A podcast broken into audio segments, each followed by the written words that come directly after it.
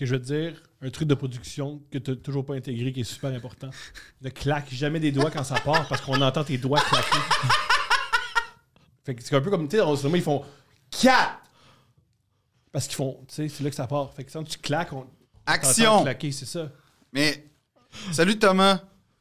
Je trouve ça génial Quoi? que tu ton ordinateur, ton ordinateur devant toi. Ouais. Parce qu'on a parlé de la guerre d'Ukraine, puis ça fait pas besoin d'informations. Non, pas besoin d'informations pour parler de civilisation millénaire. Mais la F1, où c'est juste des milliardaires qui savent pas quoi faire. C'est pas ça, la F1, ça part très mal notre relation, là, en quoi? passant. Alors, c'est quoi la F1? C'est un des sports les plus. euh, c'est un- c'est sûrement un des sports les plus dangereux qu'il y a jamais eu dans l'histoire du sport, premièrement. Deuxièmement, c'est un sport de héros. Troisièmement, il y a quelque chose de. C'est un sport de haute stratégie, de finesse. C'est un, c'est quelque chose de grandiose, la Formule 1. Tout ça, ça n'empêche pas que c'est des milliardaires qui savent pas quoi faire. C'est pas, c'est pas ça, Thomas. Parce que s'ils savaient pas quoi faire avec leur argent, ils investiraient pas des millions dans, une industrie, dans, dans un sport qui coûte des millions pour devenir des champions du monde puis développer des nouvelles technologies qui, après ça, vont se ramasser dans ton auto. Super. Tu sais, ton auto, là, la raison pour laquelle moi, je suis il pas a- mort en 1943 quand t'as freiné Il sec, y a une chose dont je suis certain de mon auto. Il n'y a aucune technologie de la F1. Je- je- à 100% il y en a. même. Est-ce qu'il y a un cruise control? Plus maintenant. L'ai maintenant. brisé. Ah, tu l'as brisé. mais oui, mais là, ça, c'est pas mon problème. Mais il y en avait un. À une époque, sans doute. Oui. Bon, mais ça, F1, bam. T'as-tu vu? On a, on a même pas commencé, Thomas. Je suis déjà agressif. T'as atteint- t'as- En passant. Les vieilles canailles, ça a été dur à faire Non, passer. C'est pas ça qui est dur, les vieilles. Phil en voiture est incroyable. Pourquoi? Parce que Phil en voiture, il veut se battre. Parce que c'est le, le seul moment dans sa vie où il affirme qui il est. Parce qu'il est en sécurité. Il est incroyable. Il est, il est super en spectacle. Allez le voir en spectacle. Il y a beaucoup de dates. As-tu des dates euh? Euh, oui, je vais aller dire. Aller euh, voir ça je sais pas quand est-ce qu'on va diffuser l'affaire. tapez philippeaudrey.com. Allez le voir en show. philippe-audrey.com. Il y a un trait d'union à ton IRL. Ouais, j'aime bien. OK. Mais euh, il reste des places à. Gatineau, à Québec, à Trois-Rivières. Il est déçu. Non, mais j'aurais aimé ça que ce soit plein. pa- Oh, tabarnak, j'ai vraiment beaucoup de Il y a dates. plein de dates. Allez voir Phil. Oh my God. Hey, Montréal, il faut remplir ça en 23, s'il vous plaît. Là. Oh mon Dieu, je viens de voir toutes les dates que j'ai. Euh, Pouvez-vous m'aider, tout le monde, s'il vous plaît? C'est un appel à l'aide. Il appel bon, à la il communauté. Euh, Aidez-moi. Fait que c'est ça, merci. Génial. C'est un bon show. Allez-y. Oui, tu m'aides à écrire dessus, d'ailleurs. Le mieux je peux.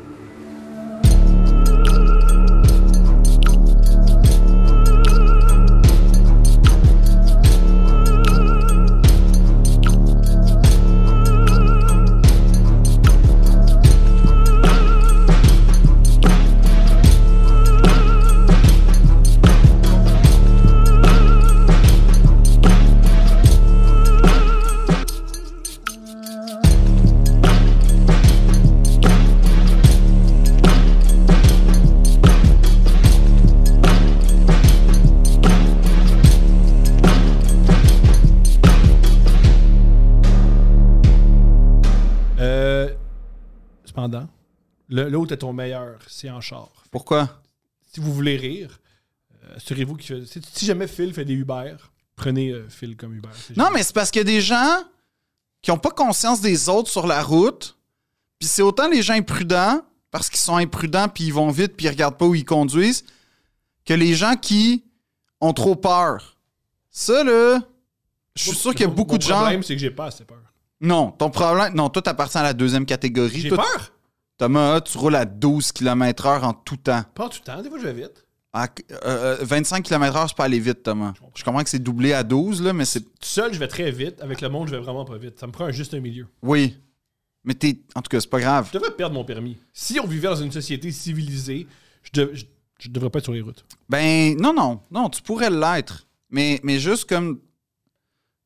J'ai l'impression que pour toi, les autotamponneuses, c- c'est compliqué. C'est un modèle. Ouais, c'est un modèle, c'est ça. C'est compliqué, les, les. C'est pas, super compliqué. Tu vas aller à gauche, ça va à droite, tu veux reculer, ça avance. C'est super compliqué, les, les autotramponneuses. Tamponneuse? Comment, comment on dit? Tamponneuse. Tamponneuses. Des tampons. Ah, c'est ça? Oui. Oh, moi je pensais que tu tramponnais. Tu sais, le verbe qui n'existe pas. Ouais. Mais, euh, Tamponneuse. ouais. Ah, mais vu que moi, j'ai la conduite dans le sang, ça, c'est vrai. Tu conduis euh, manuel, puis je sais que tu me méprises. parce que t'es automatique. Ouais, puis un petit peu. Ouais. Tu penses. On se regarde un peu de haut. Les, les- les gens qui conduisent manuel, Ouais. ils regardent les autres un peu de haut. Ta blonde aussi, Emmanuel. Ben oui. Ce qui est Quand j'ai vu ça, j'ai fait Ah, c'est pour ça qu'ils vont ensemble. Ben là, c'est notre seul accord. Le seul. C'est la seule, c'est la seule place. on, est, on, on se rejoint sur rien d'autre. Mais le bras de vitesse, par exemple, là, là, As-tu déjà fait de la boule dans ton char? sans commentaire, Thomas. Sans commentaire. Poseidon. Ça, ça veut dire oui. Poseidon a déjà fourré dans un char. Ben oui, plusieurs, Ok. à plusieurs reprises. C'est quoi ta Wow. position favorite dans un char? Bon. Aucune. C'est très inconfortable et Mais- je suis un géant. Ok, mais qu'est-ce comment tu fais? Elle va sur toi, tu vas sur elle, qu'est-ce que tu fais? Euh, cowgirl, c'est le plus facile. Cowgirl? Ouais, parce que ce que je fais, c'est que euh, je lance le siège du passager ju- jusqu'en avant. Ça Ouais. me crée plein d'espace. Ouais. Là, je me baisse au point, genre, où je Hum. suis comme moitié couché, puis mes genoux sont en 90 euh, degrés. Puis là, ça fait comme si, genre, tu sais. Bon. C'est excitant? C'est formidable. Je sais pas pourquoi on est allé dans. dans- Ben je non, mais c'est instructif. C'est un, Je po- euh, Non, mais c'est un podcast instructif. Je suis content. C'est un podcast très instructif. Ça fait différent des codes racistes. J'ai rien dit. J'ai rien dit. J'ai rien dit. C'est faire ça. ok, parlons d'F1. Phil. Ah oui. Ça, c'est parti quand la F1? La F1 en 1950. Ok, c'était quoi l'idée? Ben, c'est qu'il y avait déjà des courses d'auto dans la vie. Mais la Formule 1, c'était de créer le- un championnat, euh, c'était de créer le top, c'était de créer la meilleure formule, puis c'est tout. Là, attends, avant, avant toute chose, Oui. je suis pas un historien de la Formule 1, je suis un pense- mais amateur. pense Non, non, mais je veux juste dire parce que 1. C'est comme je- dire, hey, je suis pas Barbara Streisand. Non, Personne non, mais c'est parce que- s'il y a des gens qui veulent me corriger puis dire ah c'était pas exact exact, mais, Quiconque commande sur YouTube, gère ta vie. mais je commande des fois sur. Parle à euh, tes en- Élève tes enfants en place. Non Tu mais pensé Thomas, à ça? euh, commence pas à insulter. Non, Élève mais- tes enfants. On dire, moi, je dis pas vraiment vrai. Élève tes enfants. ben, en tout Ils sont cas, en retard. Ton enfant est en train de couler son année. Ah, c'est à cause de la COVID. Peut-être. C'est-tu vraiment à cause de la COVID? Ou il est niaiseux, ton enfant? bon, Parce que tu passes pas de temps à lire des livres. je pense. C'est je- ça? je- Hein? T'es Voilà. comme, t'es comme Michael Jordan. Ouais, c'est- qui ça? Qui qui est Michael? Toi? Moi. Ouais. Oui, ben ça, perds- ça. Je perds mes cheveux. Puis tu prends tout personnel. Tout personnel. Ouais, on le sait. Ça, c'est sûr. Mais la F1, en fait, c'est. euh, comment dire c'est- Ça n'a pas été la discipline. Ça n'a pas été. Ça n'a pas toujours été ce que c'est aujourd'hui. C'est ça qui est hot avec la F1. C'est que c'est un sport en constante évolution. Puis, euh, mettons. Les 24 heures du Mans, pendant les années 60-70, ont été beaucoup plus prestigieux. C'était beaucoup plus prestigieux remporter les 24 heures du Mans qu'une- que, que- que la F1. Parce que les 24 heures du Mans, du Mans à ce jour, c'est encore euh, une des courses les plus exigeantes. euh, Intellectuellement et physiquement. euh, et au niveau des tout. ingénieurs. là. Ouais, tout, tout, tout. Puis la F1, c'était pas ça au début. Tu regardes des photos des années 60, puis tu sais, c'est des petits cordons qui séparent la piste du public, puis tout ça. C'était mais quelque chose de, de- de le fun. Genre, j'aurais adoré ça, risquer ma vie en regardant Jim Clark rouler, mais c'était pas, c'était pas le pinacle que c'est aujourd'hui, mais que ça a commencé vraiment à être dans les années 70. C'est vraiment, ça a pris une vingtaine d'années avant que ça devienne vraiment comme le top du top du top du top du top. Puis, euh, c'est. C'est un sport, euh, là, ça va, être, absolument déplaisant pour quiconque aime pas la Formule 1, là, la, prochaine heure et demie. Si, tu- si dans tu cliques sur un épisode qui s'appelle Formule 1, puis t'aimes pas entendre parler de Formule 1, ça va pas bien. Non, je, ben, Ça va pas bien. peux- ils peuvent nous détester, puis genre vouloir encore plus nous détester. Bonne affaire. Ça, ça te fait de quoi à faire parce que de toute évidence, t'as rien dans ta vie. Non, non, c'est pas- ça remplit le temps. Non, des fois, des fois, tu sais, toi-même, tu fais ça, Thomas. On écoute des groupes de musique juste pour les haïr un peu jamais plus. fait ça. Thomas, Mais c'est vrai, j'ai jamais fait ça. oui, J'écoute des films que j'aime pas. c'est ça, pour Jamais les des- haïr. Jamais, jamais des groupes de musique. Oui, mais non, mais là, c'est une, une façon de parler. Comme On... j'écoute jamais les vieilles canailles. Ça, c'est blessant. Les vieilles canailles, là, le jour où tu vas comprendre l'importance des vieilles canailles puis cette génération-là dans la, dans, la, dans la culture française puis dans, dans la chanson française, là, C'est une tu génération vas, que quand tu vas mourir de honte, tu vas te pétrifier de honte, tu, tu vas exiger de mourir là, comme, comme, un, comme, comme un habitant de Pompéi. En masturbant?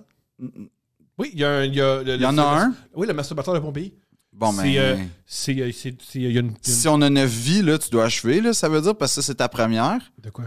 Été le masturbateur de, de Pompéi, Ouais. toi? Toi, c'était toi, ça? Moi ça, c'est ton personnage C'est historique? son personnage historique. C'est une vraie, c'est une, vraie affaire. À Pompéi, il y a un couple qui se, qui se colle, puis juste à côté, il y a un gars avec sa main au niveau de ses parties génitales. C'est quand même quelque chose, hein? Tu meurs euh, dans un threesome, Ouais. mais... Hein? Ça, ça, ça, t'aimes ça?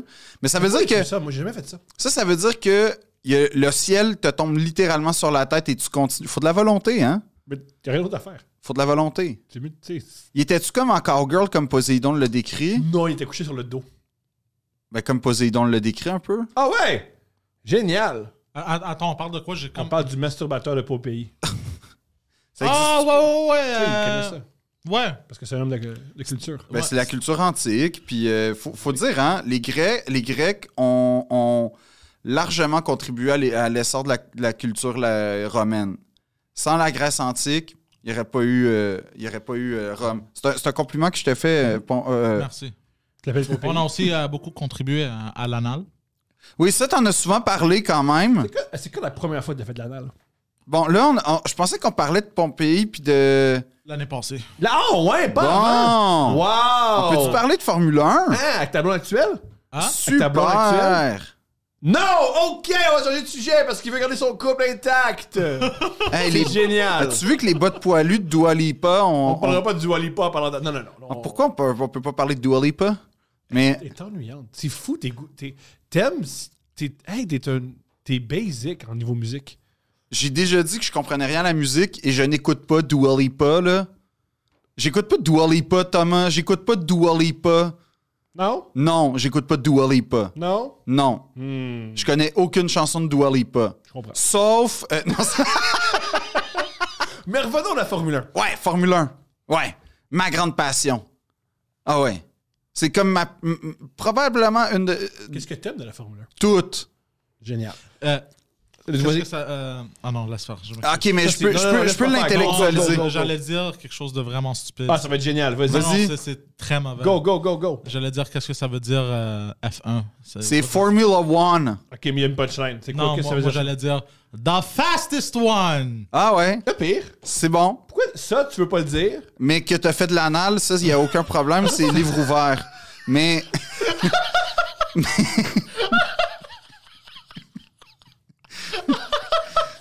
Tu mélanges les affaires. Ouais. C'est l'inverse, Poseidon. C'est Mais- l'inverse. Parce que, parce que la- l'affaire de. euh, je sais pas, ça m'a- ça me fait cringe. Ça m'a fait cringe le- l'affaire de. Oui, oui. Faire un malaise avec une mauvaise blague versus. euh, mais, mais, euh, non, mais tout est beau dans la. fo- Tout, tout ce que j'aime de la Formule 1. Là, là, on va distinguer une chose, OK? Fait que t'aimes la prostitution Attends, juvénile. c'est ça. Et voilà. Et C'est ça voilà. qu'il aime. Et voilà. Donc, là, on va distinguer l'épreuve sportive et le cirque de la Formule 1. Ça, c'est une affaire que tous les vrais amateurs de F1 sont capables de faire. Puis si t'es pas capable de faire ça, tu t'aimeras jamais la Formule 1. Parce que tout ce qui est détestable autour de la Formule 1, c'est le cirque. Mais l'épreuve sportive en soi est le fun. Puis là, on peut s'obstiner sur un débat moral et philosophique. Ouais, mais l'un, est-ce que l'un n'existerait pas sans l'autre? Grave erreur. Moi, je continue à penser. Non. Il y aurait de la prostitution sans Oui. Formule 1. Là. Il y aurait de la prostitution sans Formule 1 et il y aurait de la Formule 1 sans prostitution. Il y aurait juste sûrement moins de douchebags d'un Grand Prix. Ça, ça serait pas une mauvaise chose pour moi. tu sens par rapport à ça? Que... Je déteste que mon sport préféré soit fait approprié par des gars qui portent des casquettes Ferrari puis tout ça. J'haïs ça. Genre, c'est vraiment une affaire que je déteste fondamentalement. J'ai honte. J'aime pas ça. J'aime être dans les là. j'ai- J'aime avec les, les amateurs de moteurs dans les dans les dans, dans, dans les dans les Garage, estrades. Non, dans les estrades. Parce que t'as des vrais amateurs de chars qui vont voir la Formule 1. T'as du monde qui connaissent pas ça, mais qui s'habillent chic, qui sont dans les loges. Ça, j'aille pas ça. Je l'ai vécu, expérience. Je demande, en tout cas, si, si jamais je pouvais le revivre, je serais très heureux. Dans la loge du président, week-end de, rêve de ma vie, OK? C'était l'équivalent, pour moi, pas loin, d'être... c'était peut-être pas d'être derrière le banc des Canadiens, mais genre, on va dire collé sur le banc. Là. C'était, le top du top, ça serait d'être, d'avoir la passe grid, là, que là, je peux essayer d'être dans un garage, mais ça, je pense que c'est inaccessible. Mais, euh, mais non, c'est que t'as, t'as le cirque de la F1. Puis ce cirque-là, c'est beaucoup développé justement dans les années... Ça a commencé en 70, puis ça a connu une apothéose fin 90, début 2000, avec Bernie Ecclestone, qui est probablement... Lui, on, on va un chapitre sur lui. Oui, mais Bernie. Ecclestone, c'est probablement... C'est, comme un... un C'est es- la- C'est la meilleure, la pire affaire que la F1. Exactement, c'est exactement ça. Fait que lui, lui, il a comme vraiment commercialisé à fond la Formule 1. Il a misé sur tout ce qui pouvait attirer l'attention. Euh, il est devenu milliardaire grâce à ça. Mais il a pas. Il a, il a, il a, il a dénatu- Entaché. Il a, il a entaché la F1. Puis aujourd'hui, F- euh, la F1 a été reprise par un groupe américain. Puis pour vrai, t'as plus de grid girls. T'as plus de. de, de, de- tu sais, les, les filles qui tiennent les drapeaux. Ouais, Le tout. côté européen bizarre. Le côté Le- le- macho européen. Le- exact, t'as plus ça. Puis pour vrai, c'est drôle, mais le spectacle tient encore la route. Fait que c'était pas faut- lié. Faut, faut mentionner. Mais c'est juste que c'est c'est dans une culture de d'événementiel, de glamour, D'argent, disons-le. d'argent, de gars. Fait que évidemment, ça va faire venir des affaires ultra dégueulasses que je cautionne zéro. Que les autres sports ont. hein. Et que le Super Bowl, d'après moi, ça doit pas être propre propre la semaine du Super Bowl. Voilà. Les Olympiques, ça doit être dégueulasse. Tu sais, le gars qui s'en va voir du biathlon, là, c'est sûr qu'il faut plein de putes. Puis que...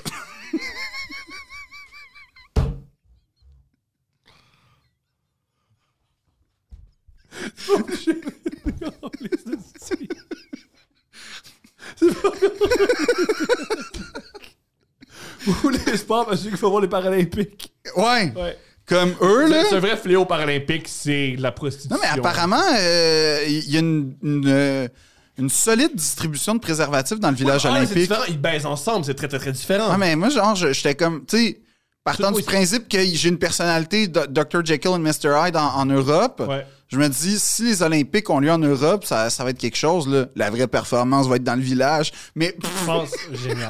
Je pense que t'es capable de baiser comme genre, mettons, Michael Kingsbury? J'ai j'ai aucune opinion sur cette phrase que tu viens de dire. Des athlètes.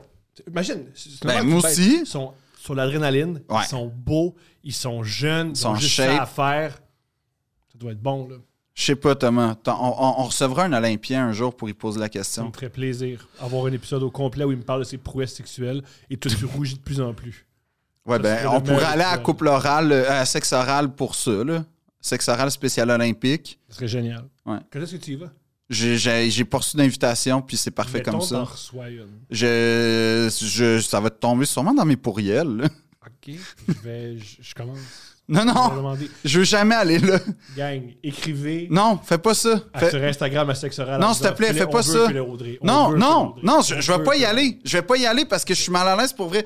La seule, le- je t'ai dit, j'irai si couple ouvert il va, je suis game de répondre à une question puis écouter une histoire. euh, wow. Puis comme je vais sûrement pas m'en remettre, ça- il va falloir que j'en parle à ma psy pendant comme des années. J'embarque. Je sais pas. On fait ça. Mais en tout cas, ça pour dire que la Formule 1, c'est c'est- pour moi ce que je vois quand je vois la Formule 1, c'est le sommet. Ce sont les meilleurs pilotes, les meilleurs ingénieurs, les meilleurs aérodynamiciens, les meilleurs euh, stratèges, les meilleurs concepteurs. C'est les meilleurs, c'est les plus belles voitures, une vraie Formule 1, là, une vraie de vraie. C'est les meilleurs. euh, C'est très beau. Je sais pas qui m'appelle. Réponds. Je réponds? Ah oui, d'un coup, c'est. Ok. Réponds. Oui, allô?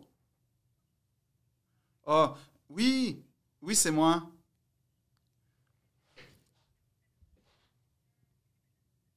Oui, vous m'avez appelé hier. Euh, J'ai toujours pas reçu ce- la carte. Non, je vous rappelle dès que je l'ai. Merci. Au revoir. C'est quoi ça? Sa banque. Ouais, non, c'est que. Non, mais c'est- tu sais, tu connais ma saga euh, de ma carte de- d'assurance maladie. Ah oui. Monsieur, j'aime les Non, non, institutions. attends, attends, wow, Il n'y a wow. pas de carte d'assurance Non, maladie. ah, c'est que t'es con. C'est pas ça. Mais c'est exactement ça. Non, c'est pas ça. Je dis, j'ai pas ma carte, Carlis. T'as-tu la Non. carte? T'as pas ta carte. Je- oui, j'ai ma carte, mais ça fait quatre semaines que j'attends. Mais tu l'as ou tu l'as? Je, je Mais je l'ai, je l'ai- j'ai, j'ai, j'ai perdu ma carte, je l'ai fait renouveler, ça fait quatre semaines, j'attends, puis depuis ce temps-là, la clinique est bien inquiète sur. Puis Là, je commence à faire. Ils ont-tu découvert que j'ai genre un cancer incurable? un cancer. Non, mais là, comme qui. En tout cas, on va couper ça, là, ce moment-là. Euh, ça a l'air que non. Si t'as pas ta carte, même pour un appel, Je suis comme, hey, on peut-tu faire comme si je l'avais? Ça va être le même numéro, la même affaire. Oui, mais il faut le code d'expiration. OK. 2028. Et voilà, comme on passe à autre chose. Autre chose, je Merci là. beaucoup. Ah. Mais Je veux faut. savoir si ma cheville est correcte. Oui, je m'en fous, là. Je veux Je juste. veux juste mon rayon X. Je peux savoir mon Xanax, esti, là? J'ai un commerce à mener. Mais.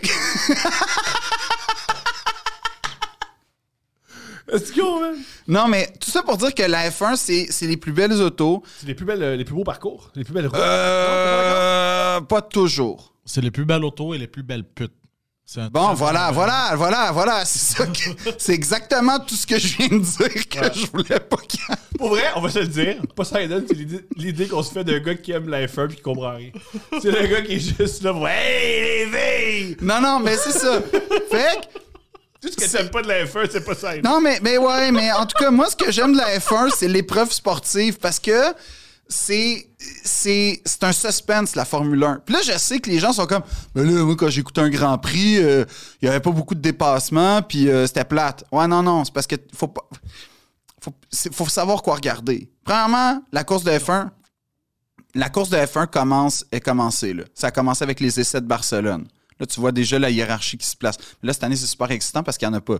Puis là, après ça, bam, Bahreïn, premier Grand Prix. Moi, j'aimais plus quand c'était l'Australie qui commençait les, les- En tout cas, c'est pas grave. Puis là, et là, là c'est là que ça commence. Parce que là, ce qui est le fun, c'est que la course au championnat dure. C'est c'est exactement comme regarder une série de télé.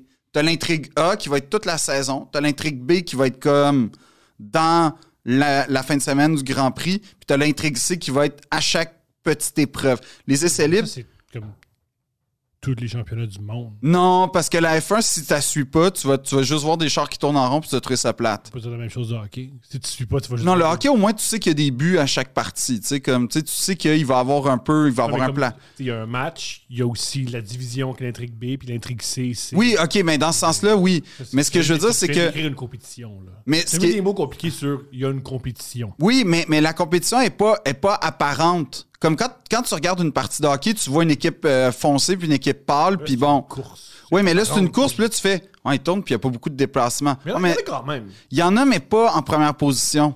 C'est ça qui est cool. C'est quand tu connais la Formule 1, puis d'ailleurs, j'invite quiconque euh, qui est comme Ah, j'aimais ça, mais là, c'était un peu plate avant. Euh, ça vaut l'investissement si vous aimez ça.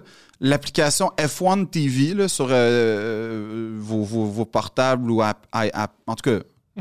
Ou, ou- ou en plus, tu peux choisir le- les pilotes que tu peux suivre. Genre, tu Ça, peux. Ouais, tu peux Pour faire. vrai, ce qui, est génial, ce qui est génial de la F1, plus les technologies numériques évoluent, Ouais. plus c'est fun à suivre. Exactement. Et, euh, et donc, euh, et, et- et- et donc j'invite quiconque qui est, qui est un passionné ou un, qui a de l'intérêt pour ça à. à- à- ça, ça coûte genre. euh, c'est c'est assez raisonnable quand même. Là. Combien? Ben, je pense que pour un an, c'est euh, genre, ça revient à, à comme 80$, mais je suis pas sûr. Pour un an. Non, mais hey, pour un an, puis t'as as du contenu, t'as des reportages, t'as- t'écoutes t'écoutes pas juste les courses. Je suis convaincu que vous, pouvez le pirater. Oui, oui. Piratez-le. En toute honnêteté, oui, mais tu pourras pas avoir accès aux pilotes, aux caméras dans les, dans les autos. Oui. Peut-être. L'impression. Peut-être, peut-être, mais je vais pas encourager ça. Moi, j'encourage pirater des gens Par extrêmement contre- riches. par contre- Eh, pirater la F1. C'est Par- une affaire qu'on peut pirater. Non, mais bien la par, F1. par contre, s'il y en a qui sont capables de m'aider à trouver des grands prix anciens, euh, je serais vraiment content. C'est Ah vraiment bon? difficile. C'est vraiment difficile à trouver. Oui, oui, oui. J'ai été sur le deep web puis tout, puis ça- le dark web, c'est-à-dire, puis là j'en ai trouvé un peu, mais c'est assez difficile. Tu sais, le dark web, c'est plus de la, la, Ouais, oui, oui. On m'a expliqué que, c'est de la pédophilie. là. on m'a expliqué, ben des armes, de la drogue puis de la pédophilie. On m'a Ouais, expliqué que La j'avais grande majorité, c'est la pédophilie. Mais on m'a expliqué que j'avais pas vraiment rapport en arrivant avec. euh, Est-ce qu'il y a quelqu'un qui a Imola 94 Vers- En tout cas, c'est ça.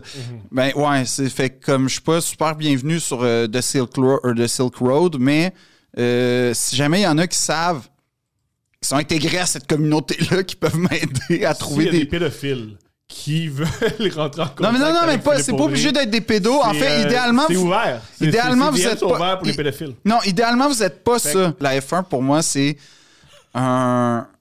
C'est vraiment un sport. En fait, je vais dire ça comme ça. Puis je sais que ça va, ça, ça convainc jamais personne. Mais c'est un sport héroïque. Puis c'est un Mais sport C'est héroïque. Tu c'est peux un- mourir.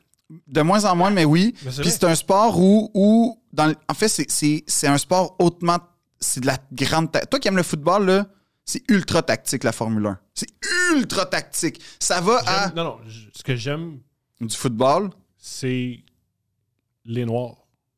Et à quel point. Ben, t'aimerais Lewis Hamilton c'est- d'abord. C'est juste un. Moi, c'est ce que. J'aime les sports et des Noirs qui peuvent s'exprimer parce que je trouve que c'est un peuple exceptionnel qui. Le peuple des Noirs? C'est un peuple. Je veux dire, Black Lives Matter ici. C'est une race, tu veux dire? On dit pas non, ethnie. Race, c'est sur les. Ok, c'est une ethnie, excuse-moi. Je savais pas. Moi, je considère que c'est une population, un peuple. Puis dans ce Oui, peuple, il y a ok. petits- Il y a des petites communautés, là, mais j'adore. C'est ce que j'adore de la NFL. Bon, C'est ce que j'aime aussi de la NBA. Puis je trouve que c'est pour ça que c'est des sports aussi fantastiques. t'as t'as écouté la Coupe Afrique Nation puis tout ça? J'ai malheureusement pas écouté. la Coupe africaine. malheureusement pas écouté ça. En plus, je t'envoyais plein de liens pendant que ça avait lieu pour te dire comment c'est le meilleur tournoi de soccer. 2h30 du matin, là, la, la Ben oui, mais excuse-moi que le match Angola. Tunisie, Égypte. Ben excuse-moi, excuse-moi, je vais demander la prochaine fois que pour son Altesse Thomas Levac, on. le soir. Oui, oui, c'est ça. que ma fille se coucher parce qu'on fatigué. Mais, euh, mais non, Je vais te lancer des critiques de la F1. Je Vas-y. Pas, pas pour critiquer le Vas-y, sport. vas-y. Parce que je sais que t'as des réponses. je sais, je suis prêt, j'y connais. Je connais toutes les critiques, vas-y. Génial. Pourquoi je regarderais ça quand c'est tout le temps les mêmes qui gagnent? C'est premièrement, c'est pas vrai. Deuxièmement, tu regardes pas les bonnes. C'est un peu agressif, le gars. Non, mais, mais on comprend que c'est Ok. pas les mêmes écuries. qui Oui, non, mais ce qui est vrai, ce qui est vrai, c'est que la F1, t'as- t'as- la F1, c'est c'est un sport cyclique, en fait. C'est-à-dire que tu vas avoir une écurie, tu vas toujours avoir des écuries qui vont se battre pour le podium. Globalement, c'est trois, quatre écuries par année. Avec un genre de joker une fois de temps en temps. Mais globalement, puis c'est des cycles. Donc, ça va être des cycles de domination qui vont durer en moyenne 4 à 5 ans, en moyenne, euh, de domination. Après ça, ils vont quand même rester au top, mais ils vont pas nécessairement être écrasants. Tu as eu, depuis, mettons, je vais, partir depuis 20 ans, tu as eu le cycle Ferrari euh, avec Schumacher, qui selon moi, été la pire affaire qui pouvait arriver à l'histoire de la Formule 1, surtout en 2002. Tu as eu le cycle... Monde comme moi décroché. Parce Oui, exactement. C'est toujours les deux, les deux voitures Mais avant. 2002, c'est sûrement la pire saison de l'histoire de la Formule 1. Ouais, 2002, Là où j'ai décroché, comme je pense bien des gens, c'est lorsque Barrichello a freiné juste devant. euh, Autriche Les- 2002. Autriche 2002. Tu dis, ah ben là, les... c'est pas vraiment une compétition. Ah. Non, Autriche 2002, c'est c'est une disgrâce. Puis euh, l'autre, euh, États-Unis 2002, ça a été une autre disgrâce. États-Unis 2005, ça a été une autre disgrâce pour d'autres raisons. Peux-tu nous expliquer pourquoi? OK. États-Unis, euh, Autriche 2002. On- On commence par le, le, le frein, qui savent pas. de quoi on OK. Donc, ben, c'est parce que c'est. euh, Comme je disais, c'est- global la Formule 1. Il faut partir des années 90. En 93, apparaît sur l'écran dans une Jordan verte euh, un jeune pilote allemand qui s'appelle Michael Schumacher. Euh, il fait forte impression. Tellement forte impression qu'il se fait recruter immédiatement par l'écurie Benetton, qui est déjà une écurie euh, qui, qui est comme. euh, Installé. installé, pas juste ça, mais qui est, qui est une, une écurie euh, qui, euh, qui va se battre bientôt pour le championnat. J'étudie 93, je veux juste être sûr pour pas me faire reprocher, là, mais c'est 92 ou 93. En, en 94, Schumacher, avec Benetton, a son premier titre mondial. En 95, il double son titre mondial. Il l'a gagné quand même, on va le dire, là, son titre mondial de 94 sur une controverse. Très Schumacher, très, annonciateur de ce qui s'en vient. Euh, en gros, au Grand Prix d'Australie, justement, il fait une, manœuvre. C'est pas un pilote de sa qualité, c'est assez étrange sa manœuvre, mais il perd, on dirait, le contrôle de l'auto, frappe le mur, la roue arrière gauche, euh, droite, euh, se casse. T'as Damon Hill, ils sont à un point de différence, c'est la dernière course. À un point de différence au championnat. Damon Hill en profite pour le passer. Schumacher, puis c'est là où il est vraiment brillant parce qu'il est opportuniste, Schumacher. C'est clair, son auto est cassé. C'est clair, son auto est incontrôlable parce qu'en ligne droite, il, il- il zigzague. Là, tu sais, tu le vois le volant. Damon Hill essaie de le passer par l'intérieur, puis Schumacher coupe. Puis là, l'affaire qu'on sait pas, puis c'est là, c'est toute la zone d'ombre perpétuelle. Ceux qui se souviennent du dépassement de Villeneuve avec... euh, vont, vont savoir exactement toute la zone d'ombre de c'était-tu volontaire ou il perdait vraiment le contrôle. Fait que c'est un peu Dans comme... sa carrière, ça arrive souvent. Ça- C'est le meilleur, mais il perd tout le temps le contrôle à des moments super importants. OK, bon, je, je rectifie. J'ai dit 93, 91 Jordan Et de, en 91, il est tout de suite pris par Benetton qui est sur sa voie de devenir champion. Fait qu'il y a un- le développement 92, 93, 94 apparaît. Puis en passant, 93, euh, 94, Ayrton Senna a porté plainte contre l'écurie Benetton. C'est euh, un des derniers scandales de sa vie. Parce qu'il y avait euh, une affaire de traction, puis il l'entendait. Ça, c'était formidable. Ayrton, là, c'est... Ayrton, on pourra en parler, là, parce on que... en parler, c'est le, un dieu. C'est le Wayne Gretzky, si on veut. c'est pas le Wayne Gretzky d'un point de vue statistique, mais c'est c'est un c'est probable c'est un plus grand que nature. C'est C'est Babe Ruth, disons. Il est très important. Il est très important. ouais non mais c'est comme quelqu'un qui est mort en plein vol. Fait que c'est vraiment quelque chose de on n'a pas vu on n'a pas on avait déjà la promesse mais on- il, il est mort en plein vol. Fait que on puis là en plus en tout C'est cas Sandy Koufax. peut-être je je sais pas je connais pas le baseball mais je sais que tu as écouté euh, pauvre Stéphanie d'ailleurs là Elle a ça. elle a détesté chaque seconde. Mais Sandy Koufax, c'est peut-être le plus grand lanceur. Puis à 30 ans, il a arrêté de lancer parce qu'il avait mal au bras. Bon, c'est ça. Bon, ben, c'est un peu ça. Et là, à, à Schumacher avec Benetton, en 95, il a son double championnat. Et là, en 96, il part pour Ferrari. Puis tout le monde est comme, oh, Ferrari, c'est un peu de la scrap en ce moment, là. C'est pas, pas, pas la gloire. Mais il part quand même pour Ferrari parce qu'il se dit, moi, je vais être le plus grand pilote dans la plus grande écurie. Ferrari, c'est la seule écurie qui a fait tous les grands prix de l'histoire de la Formule 1. Donc, 96, euh, année mitigée. 97, il se bat pour le titre, l'incident avec Villeneuve. 98, passage à, à, à vide un peu. 99 aussi, il se casse les jambes. Bon, il est retiré un peu de la course. Et là, 2000 apparaît le- le- la domination totale de Ferrari. Total. là. C'est c'est même pas, il n'y a même pas de course en tout fait. 1 et 2. Les deux, les deux voitures Ferrari, Exactement. 1 et 2. 1 et 2. Puis, puis genre, ce qui est épouvantable en 2002, c'est que de mémoire, euh, Schumacher avait 144 points à la fin de la saison. Le plus proche poursuivant, Rubens Barrichello, en avait genre 74, Son coéquipier. son coéquipier. Fait que là, tu fais comme... Puis là, après ça, ça tombe à 61. Puis tu sais, tu fais... OK, c'était plate, là. tu sais, c'était... Et, euh, et donc, 2000, on est content. Hey, il a monté Ferrari au top. 2001, wow! Hey, quatrième.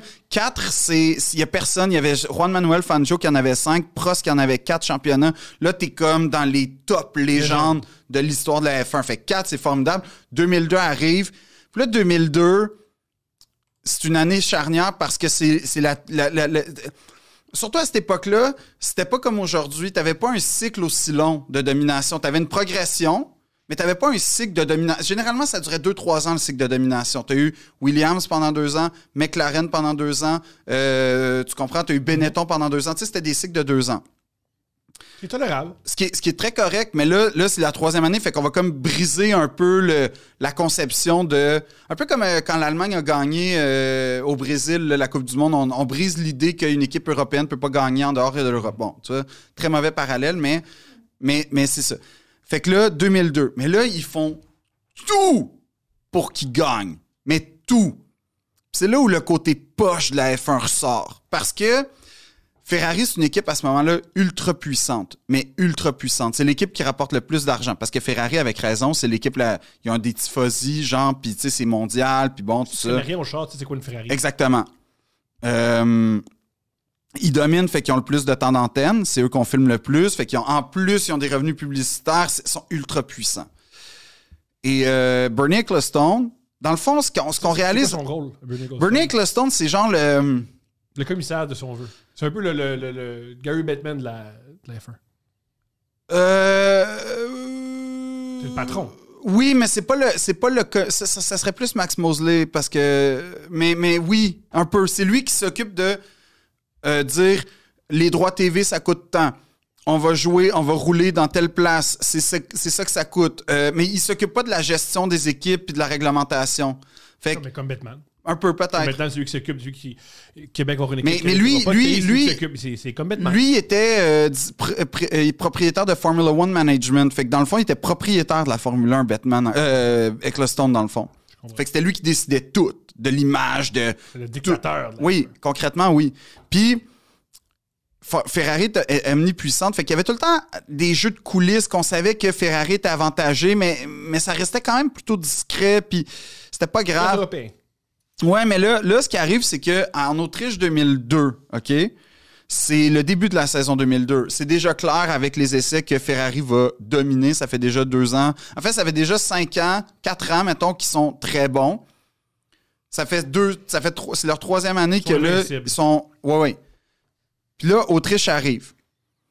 On veut tel, ils veulent, ils veulent en plus, c'est ça que j'ai pas aimé de Ferrari dans ces années-là, c'est qu'il était cocky, là. Il était vraiment genre, il voulait pas juste dominer, il voulait, Écrasé. il voulait, non, il voulait comme battre des affaires, il voulait battre des records. Fait que là, il voulait que Michael soit le champion le plus rapide. Il voulait être champion le plus rapidement possible. Euh, donc, le plus rapidement, ça veut pas dire le plus vite. Le plus... quand non, non, le- en, en le moins de Grand Prix, genre, dans le fond. Et là, Grand Prix d'Autriche, séance euh, pole, euh, pole position à Rubens Barrichello, qui est avec Ferrari. OK, ça va bien. Mais le Rubens part en pole position. Il domine toute la course, Rubens Barrichello. Toute la course. Schumacher est deuxième. Mais c'est pas une bataille là, de tranchées là, comme on peut imaginer. Non, non, c'est vraiment, c'est vraiment bon. T'as encore Ferrari, puis ça va être au moins ça va être spécial. C'est Barrichello qui va gagner. Bon, au moins. Et là, dans le dernier tour, c'est absolument inimaginable. Barrichello commence à perdre du temps, là, mais tu fais, ben voyons, il l'a fait, je me souviens pas c'était quoi les temps, mais on va dire en 1.38. Là, il est rendu à le faire en 1.52. Tu sais, C'est pas normal, tu c'est pas normal. Surtout en fin de course, il est censé avoir moins de gaz, tout ça, les pneus sont chauds, bon, peut-être, mais là, qui, est en train de faire des temps genre sur Schumacher? Et là, dans le dernier droit ou presque, littéralement, tu vois Barrichello, là, c'est à peine s'il n'y a pas eu genre frein d'urgence, là, il se fait dépasser par Schumacher. Puis là, ça, le monde de, de la F1 a détesté ça. Parce que le monde de pas la- du monde qui n'aimait en fait, pas la n'im- F1, n'importe qui, l'image était claire. c'est ça. Parce que Mais là, si je me trompe. Là, ce qu'on a vu, c'est les cons- ce qu'on appelle des consignes d'équipe. Mhm. Que là, c'était genre, ah, fait que dans le fond, il n'y a pas de sport. Dans le fond, vous en crissez du- de la compétition. C'est votre gars, c'est votre écurie qui compte, puis vous en foutez de la compétition. C'est ça qui est arrivé à ce moment-là. Puis ça, ça, ça a comme crevé un abcès. Mais le pire, c'est que Ferrari, cette année-là, on, se ramasse à Indianapolis, au Grand Prix, et, euh, et on mais, porte... mais- mais juste avant. Ouais. Moi, ce que- à l'époque, ce que je- ce que j'avais entendu, ou peut-être que j'ai inventé ça, ça fait longtemps, Barrichello a fait exprès de freiner devant toutes les caméras. Il aurait très bien pu laisser passer Schumacher plus subtilement, mais il n'était pas d'accord avec la c'est stratégie. vrai qu'il était alors pas d'accord. Il a fait un coup de théâtre. Ça, c'est vrai qu'il était pas d'accord parce que le, le podium a été quand même assez spectaculaire. Tu le voyais qu'il était pas content. Puis c'était sa. Ça aurait été sa troisième victoire, euh, il me semble. À vie ou dans. À vie. Deux ou troisième victoire. Et euh, Sûr pour un gars aussi bon. hein. Euh, non, ben il était pas. Ben, il était bon, Barrica- il était surtout fiable. Il était, il était constant. Mais c'était pas un. C'était pas un Senna, c'était pas. euh, Un champion. c'était pas un champion. Non, mais c'est vrai. Euh, en tout respect, là, quand même, c'est un de ceux qui a le plus couru dans l'histoire. C'est pas pour rien. C'est un genre de. C'est un genre de Thomas Plekanec, un peu. Tu sais, comme. Il va toujours bien faire sa job, mais ça va jamais être flamboyant. Puis, euh, puis quand, quand il a gagné sa prochaine course, il a, il a fait un signe de genre, il en a mis une plus que celle de selon ses statistiques parce que c'était pour dire j'ai gagné en Autriche. Puis ce qui est arrivé aux États-Unis, c'est la même saison. Genre qu'on parle des égaux des euh, pilotes parce que c'est le plus intéressant. Oui, mais ce qui est arrivé aux, aux États-Unis cette saison-là, c'est que Mais selon toi, encore, mais, mais je veux juste, freiné oui, devant tout le monde par exprès. ça je le sais pas. Ben il y avait tellement de caméras partout, puis c'était tellement flagrant parce que c'était une affaire que ça faisait longtemps là, qui, ré- qui, qui, qui, qui ralentissait. Je Là. Fait que tout le monde qui comprend fait comme ben là ça se peut pas. Fait que, et ce qui est arrivé aux États-Unis cette année-là, euh, à Indianapolis, c'est littéralement que là, pour le fun, alors que le championnat est joué puis tout, puis qu'il n'y a, plus de- y a plus de stress, ils voulaient le plus court écart de l'histoire de la Formule 1 en deux pilotes, et c'était censé, la légende dit, être Barrichello comme on va s'excuser, puis là, tu sais, mais Schumacher, t'as de marde. Il a pesé sur le gaz juste un petit peu pour le dépasser. Tellement que quand tu écoutes la reprise, tout le monde est comme Ah, Barrichello a gagné, Barrichello a gagné. Au moins, tu sais, c'était. Mais c'était crosseur parce que c'était vraiment insultant pour tout le monde qui écoute ça. Comme OK, vous l'avez fait en Autriche, puis là, genre 6 Grands Prix, ben, c'était plus que ça. Mais en fin de là, vous le refaites, là. Mais là, c'est pour votre fun. En plus, ils sont plantés parce qu'ils n'ont même pas réussi à être le plus. euh, Mais. Mais, mais oui, c'est ça qui est arrivé. Puis en 2005, ce qui est arrivé, puis ça, là, c'est une autre affaire que ça, ça a été inouï, là. C'est que la. a- J'ai jamais su. fait que si les gens veulent le spécifier, il y a eu un problème avec les pneus Michelin. Parce que tu avais deux, deux manufacturiers de pneus euh, en Formule 1. Michelin, qui était pas mal la grosse majorité du plateau de la F1, et Bridgestone, qui était Ferrari, Jordan, Minardi. Trois écuries. la piste de Indianapolis, c'est pas une piste de F1 conventionnelle. T'as l'anneau, puis euh, t'as comme, comme une, une façon dans, dans le béton qui est comme un peu plus pointue pour comme garder les chars euh, dans, dans, dans dans l'anneau, puis tout ça. C'est ce que j'ai cru comprendre, en tout cas. Mais les pneus Michelin réagissaient très, très mal sous près parce que tu arrives très rapidement, tu arrives à pleine vitesse dans cet anneau-là, c'est la ligne droite. Puis les pneus Michelin, je sais pas trop, physique, quelque chose, là, ils éclataient. Il y avait un danger qui éclate. Puis ce Grand Prix-là, dans le fond, c'était trop dangereux sur 72 tours de, C'est un risque trop grand. de- oui, d'avoir des accidents potentiellement mortels. À 200, à 300 km/h, tu prends. Fait que toutes les écuries se sont retirées sauf les Bridgestone. Là, tu te dis, ouais, mais Jordan puis Minardi avaient zéro chance de gagner contre les Ferrari. Évidemment. Mais eux, pour les contrats publicitaires, parce que c'est des écuries de fond de grille qui se font jamais voir à la TV, il y avait comme, il était comme un prix entre l'arbre et l'écorce. Moralement, il était pas pour, mais en même temps, vu que c'est une business, il n'y avait pas le choix. Fait que Ferrari, t'as vraiment vu une course aux États-Unis, gros marché en développement à cette époque-là en plus. Euh, une course de six chars. Dégueulasse, là. Dégueulasse. Mais pour moi, c'est ça, l'art Schumacher.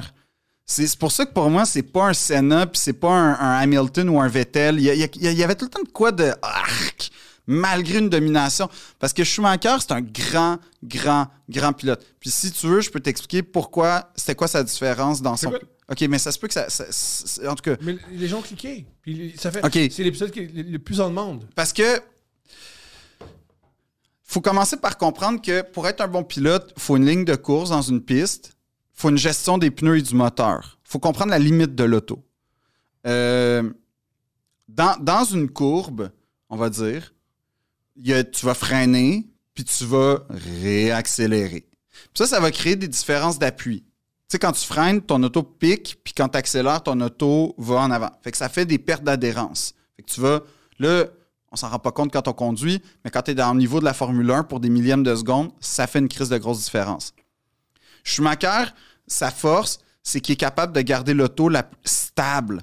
Parce que quand tu vois, mettons, la télémétrie, puis c'est flagrant, là, mettons, les pilotes ordinaires, ordinaires entre guillemets, ça reste des excellents pilotes, ils vont piquer, là, c'est là qu'ils vont freiner, ils vont réaccélérer, ils vont repiquer, ils vont réaccélérer, puis ils vont. Tu sais, ça va, ça va faire un peu comme à la bourse, là, monter, descendre, monter, descendre, remonter pour l'accélération.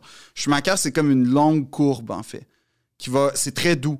Il, est très, on dit, slick. Puis, il utilisait le survirage à 100% c'est qu'il était capable de faire virer l'auto un peu sur elle-même. Fait que dans le fond, l'auto, mettons, je vais prendre mon téléphone, à la place de faire comme, t'a- t'arrives dans une courbe, puis tu freines, tu réaccélères comme ça, lui, il était capable de la comprendre, puis là, drift. un, petit, un genre de. Mais c'était pas un vrai drift, Mm. parce qu'il perdait pas le contrôle.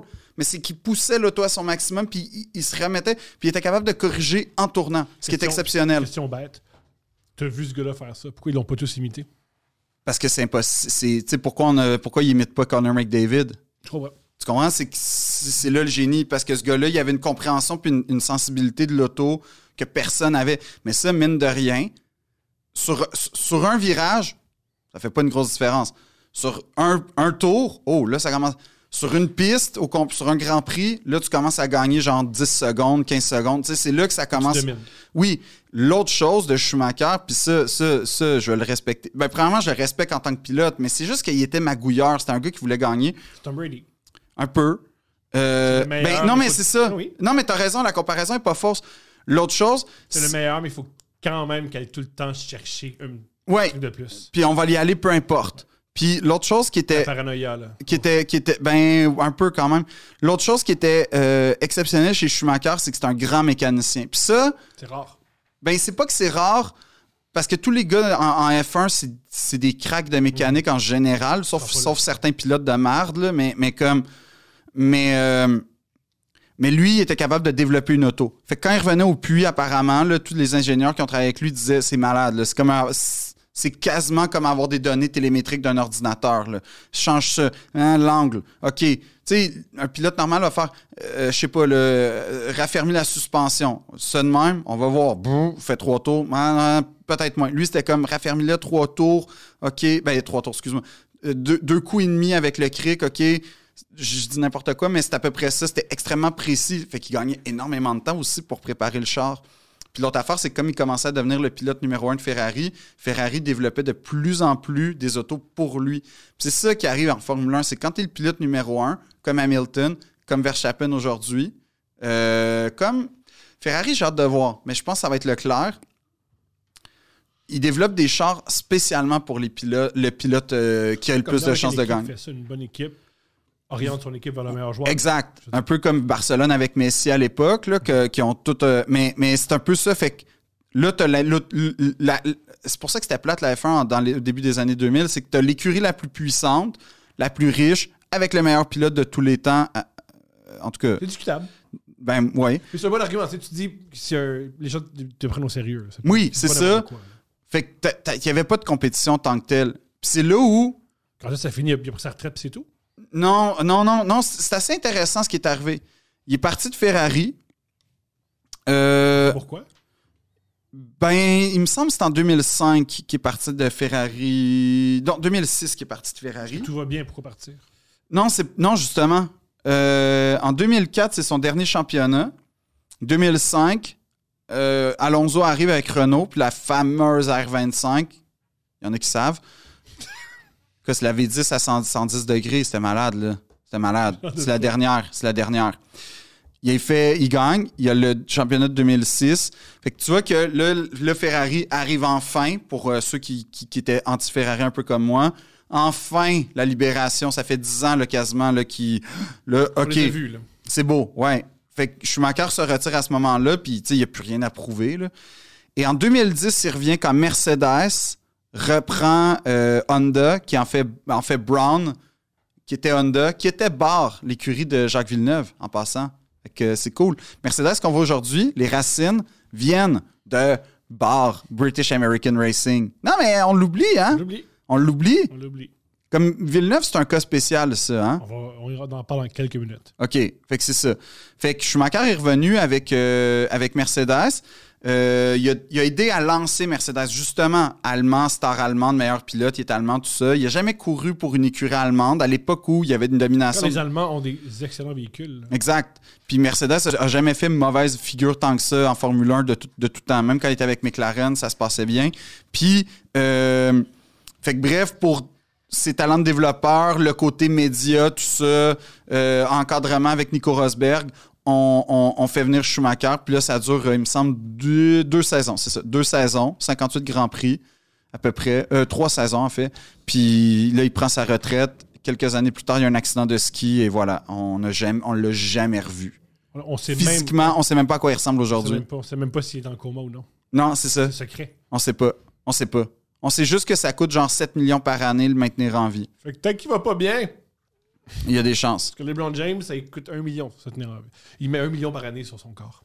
Ben, c'est c'est un investissement rentable pour lui. Là. Pas mal. Pas mal. Tu vois, moi, je mets genre. Je mets quand même. Je mets sûrement moins par rapport. En fait, l'investissement corporel, proportionnellement parlé, est sûrement démesuré par rapport à mes revenus pour infiniment moins de résultats que LeBron. J'ai. En fait, je suis Michael en termes de forme physique, Michael Schumacher 2022.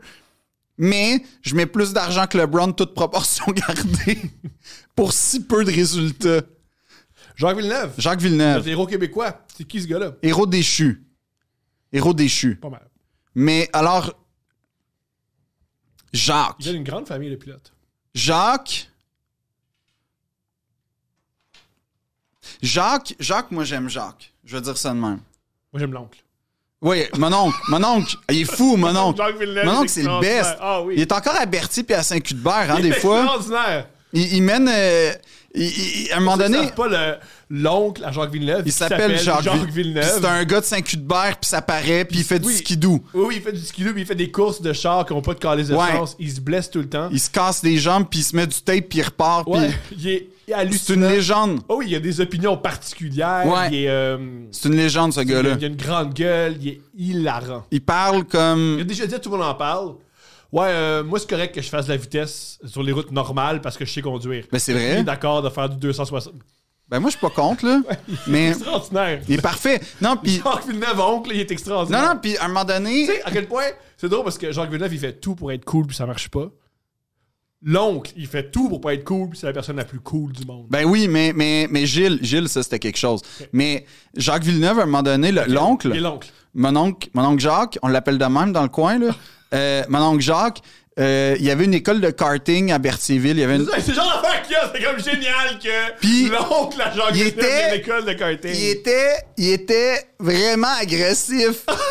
C'était Tes parfait. enfants? Oui. Ah, il est extraordinaire. Ouais. Qu'est-ce que tu fais là, tabarnak? Comme, pèse sur le gaz, là! Comme, il dit. faut pas oublier, il y a quoi? Au moins 97 commotions cérébrales, faut Ah, qu'il est euh, pas connecté. Non, non, non. Puis, C'est qui, je m'excuse, l'oncle à Jacques Villeneuve? ouais, Ouais. c'est Jacques Villeneuve. C'est Jacques, l'oncle Jacques Villeneuve, son oncle s'appelle Ouais. Jacques Villeneuve. Puis, puis là, il, il- non, il, il criait après les enfants, puis il nous criait après. Moi, j'étais, à un moment donné, j'ai, genre, j'ai, j'ai, été- j'ai, j'ai couru sur sa petite piste, là, à côté, en arrière du McDo, entre le Inn puis le McDo. Puis Incroyable. Il te gueulait, puis là, qu'est-ce que c'est ça, tabarnak, là? Là, tu peux. Mais tu sais, on a genre 10 ans et demi, là, puis il- c'était. C'est la plus belle fin de semaine de ma vie, pour vrai, là. J'ai genre capoté. Mon oncle Jacques! Mon oncle Jacques. Et lui, lui, il a couru pour Arrows, mais il était pas capable d'aller en Europe. Il détestait ça. Puis Gilles. euh, T'as aimé pas l'Europe? Non, il aimait pas l'Europe. C'est Il est- étonnant, hein? Il est, il est hallucinant. Il a, il a fait une. Il, a- il était censé courir pour Arrows au Canada, genre en. Ah, tu vois, exactement. Indy 500. Ah non, tu vois, c'est ça. C'est pas, euh, c'est pas une- Indy 500. Mais c'était un esti de bon pilote, ultra rapide, puis tout. Mais c'est juste qu'il était. Il était pas comme son frère. Il était moins. euh, euh, je sais pas. Ils sont, sont très différents, mais très pareils quand même, les deux Villeneuve. Est-ce que c'est vrai Quoi? qu'en Formule 1, oui, il y a l'aspect mécanique, oui, il y a l'aspect pilote, mais il y a aussi l'aspect politique. Et si tu l'as pas, tu pourras jamais avoir une grande écurie. Euh. Mais déjà, c'était Je- pas je- le je sais pour pas. les conférences de presse. Oui, non, mais c'est ça, mais je sais pas si l'aspect politique, ça veut dire l'aspect marketing. Moi, je pense que tout, tout est. Tout est. Parce que, parce que, parce que euh, ce qui est arrivé à un moment donné, c'est qu'il il est apparu des affaires qui s'appellent les pilotes payants. Puis ça, c'est beaucoup décrié en disant tu mérites pas ta place, t'as payé ta place. Dans le fond, globalement, c'est que tu arrives avec un commanditaire parce que ça coûte cher faire rouler une écurie de Formule 1. Puis que avec un commanditaire qui s'engage à te donner genre 4 millions par année. Puis là, ah ben, comparé au petit gars qui est vraiment meilleur, puis qu'il n'y a pas de commanditaire, ben on va te prendre. C'est pas exactement ça qui se passe. Oui, mais non. Au, au, au- au sport En fait, c'est toi, c'est toi, c'est toi avec ton équipe de football. Ah Je oui, parce que j'ai- on l'a jamais dit au podcast, mais moi, un de mes rêves, C'est de posséder une équipe de football, mais je joue dedans. Ouais. Puis il faut que tout le monde gère ça. Il faut que tout le monde gère que Ouais. moi, ouais, je suis receveur de passe cette Puis semaine. t'es, t'es- t'es le joueur étoile en plus. joueur étoile. Tous les jeux sont vers moi. Tous les jeux sont vers moi, man. Puis Tous les troisième essais, c'est moi qui ai le ballon. ouais, puis on te protège pour être sûr que tu l'attrapes. Ouais. C'est ça. Fait que en gros, en gros, euh, Il faut toujours m'encourager, même si j'échappe le ballon. mais c'est parce que Gilles, Ça va arriver souvent. Gilles, ouais, ben oui. Mais, Oh, mais en passant, oui, j'ai 71 ans. ouais, Oui, oui, j'ai cet âge. Je le joue avec une canne, je m'en fous.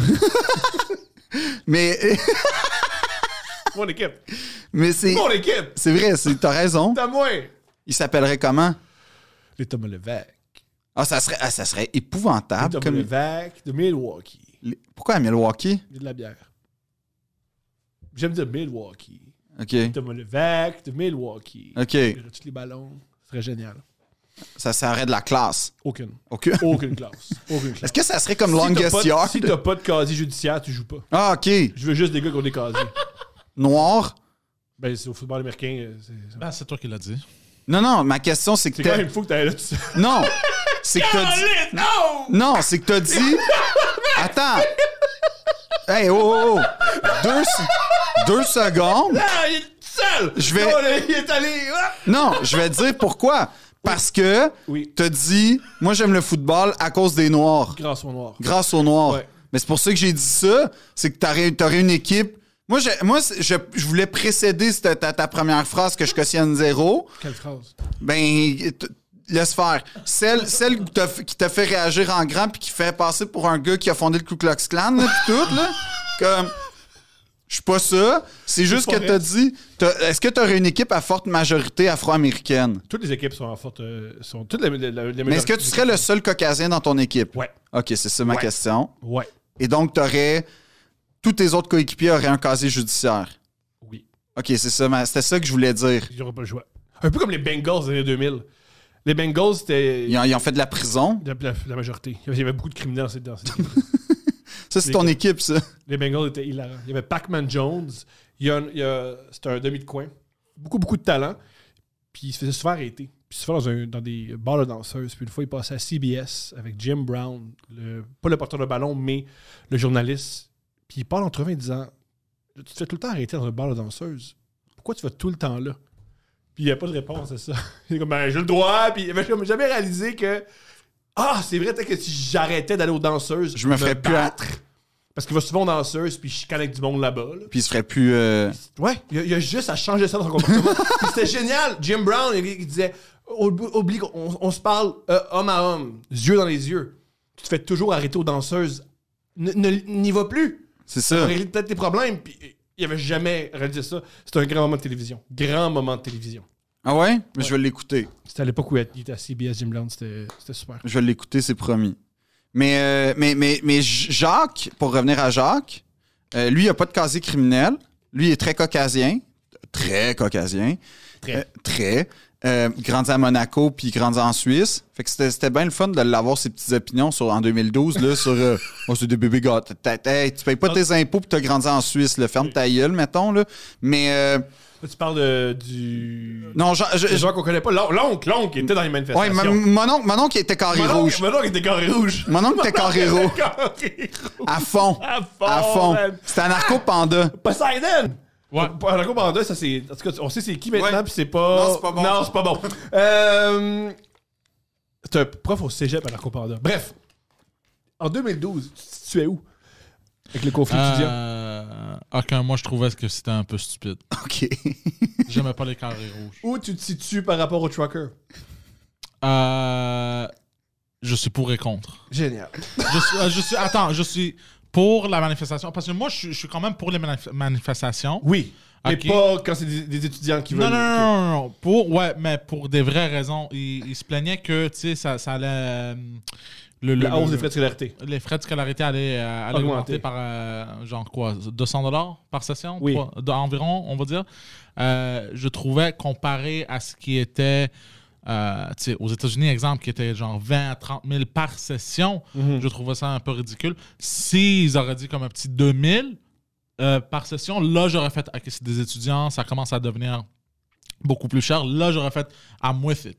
Mais pour ce petit montant que tu peux faire dans une semaine de, de travail, une journée de travail, je te Mhm. dirais, euh, pour moi, c'était pas genre. euh, T'es pas d'avis que ça commence par 200, puis à chaque session ça monte, puis on devait comme les États-Unis?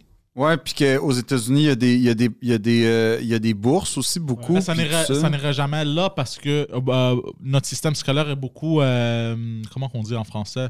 Euh, C'est l'État. C'est ça. Fait Mais que- c'est t'es mieux d'avoir raison. Hein? T'es mieux d'avoir raison. Dans ta, dans ta conception des choses, tu peux avoir raison, on te, on te le souhaite, mais si t'as tort, oups. Ouais, si j'ai tort, j'ai tort. Ben, tu sais, on peut tous euh, avoir tort. On peut tous avoir tort, c'est vrai. Mais. euh, Mais mettons, mettons est-ce que ça, ça serait, tu trouverais-tu ça que c'est un bon projet de société d'avoir comme l'éducation gratuite et accessible à tous? Mhm, Comme dans certains pays. Ouais, ce que j'ai trouvé cool de. Il y a un pays, là. La- Il y en a plusieurs. Ouais. Non, il y a un pays. euh, Le Danemark, Non, non, non. Norvège? Pas juste ça. Il y a un pays, non seulement c'est gratuit pour leurs citoyens, Mhm. mais si tu viens de l'extérieur et tu déménages là-bas, euh, n'importe où d'où tu viens, C'est sans doute en Scandinavie. Ouais, c'est ça, ça tu, peux, tu peux rentrer gratuitement, t'éduquer, zéro frais. Mhm. Ça, c'est cool. C'est cool, ça. Ça, c'est cool. Une des cool. choses qui ont- c'est une des raisons de militer Euh, pour l'éducation gratuite. Ouais. Non, mais c'est cool. pas grave. On- là, on parle de Carré Rouge puis de Jacques Villeneuve. Mais, Ouais. Mais, euh, mais non, mais non, mais n'empêche que je comprends ton. Mais ton... tout ça, faut, faut revenir à ce qu'on disait. Oui, mais t'as- L'oncle de Jacques Villeneuve. Il était Carré Rouge. Mais Jacques Villeneuve, il était, il était contre. Non, Jacques Villeneuve était de ton côté, Poséidon, en fait. Il trouvait ça ridicule un Ouais. petit peu quand même. Fait que t'as la même opinion que Jacques Villeneuve. Ben, c'est comme un gars qui a réussi, était champion du Il monde. a pas reçu Poséidon. sa coupe de cheveux. Poséidon- Ni album de musique. Non, mais Poséidon, il a, il a l'opinion d'un champion. C'est vrai. T'as l'opinion de champion. Oui.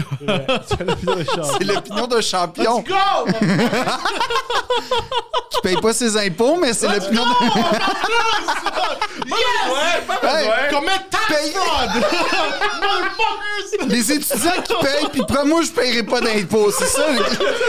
C'est globalement, c'est ça. Quel homme, Jacques Villeneuve! Parfait. Quel homme! Parfait. Payez, c'est pas moi, mais vous Ouais, ouais. payez. J'ai pas Parfait. les moyens. Non, j'ai juste. euh, ouais, non. Ça coûte cher, aussi, avoir euh, des Exact. on the side, Ouais. des albums de musique qui marchent pas. Hey, Excuse-moi, Private Paradise, un grand succès. Grand succès. Private Paradise, numéro un d'un bac du Dolorama. Mais. Accepterais-tu de. Mais tu sais que. C'est. tu C'est mon que prochain euh, chandail que j'achète. Private Paradise. Ah oui, Commit Tax Fraud. Génial. C'est bon, ça. C'est un beau t-shirt. C'est. Ça On devrait l'envoyer à M. Villeneuve. C'est-tu ceux qui ont fait Female Body Inspector qui ont fait ça ou. euh, Non, ça c'est drôle pour vrai. Ça, c'est drôle? C'est Ok. drôle pour vrai. Je le montre, je vais le C'est montrer. très Oh. drôle. I again, puis f- Female Body Inspector. Non, ça je parle. Avoue que t'as déjà eu un t-shirt. tu- Jamais. Tu y as pensé. Oui. Oh. Mais je l'ai jamais eu. J'ai jamais fait de le move.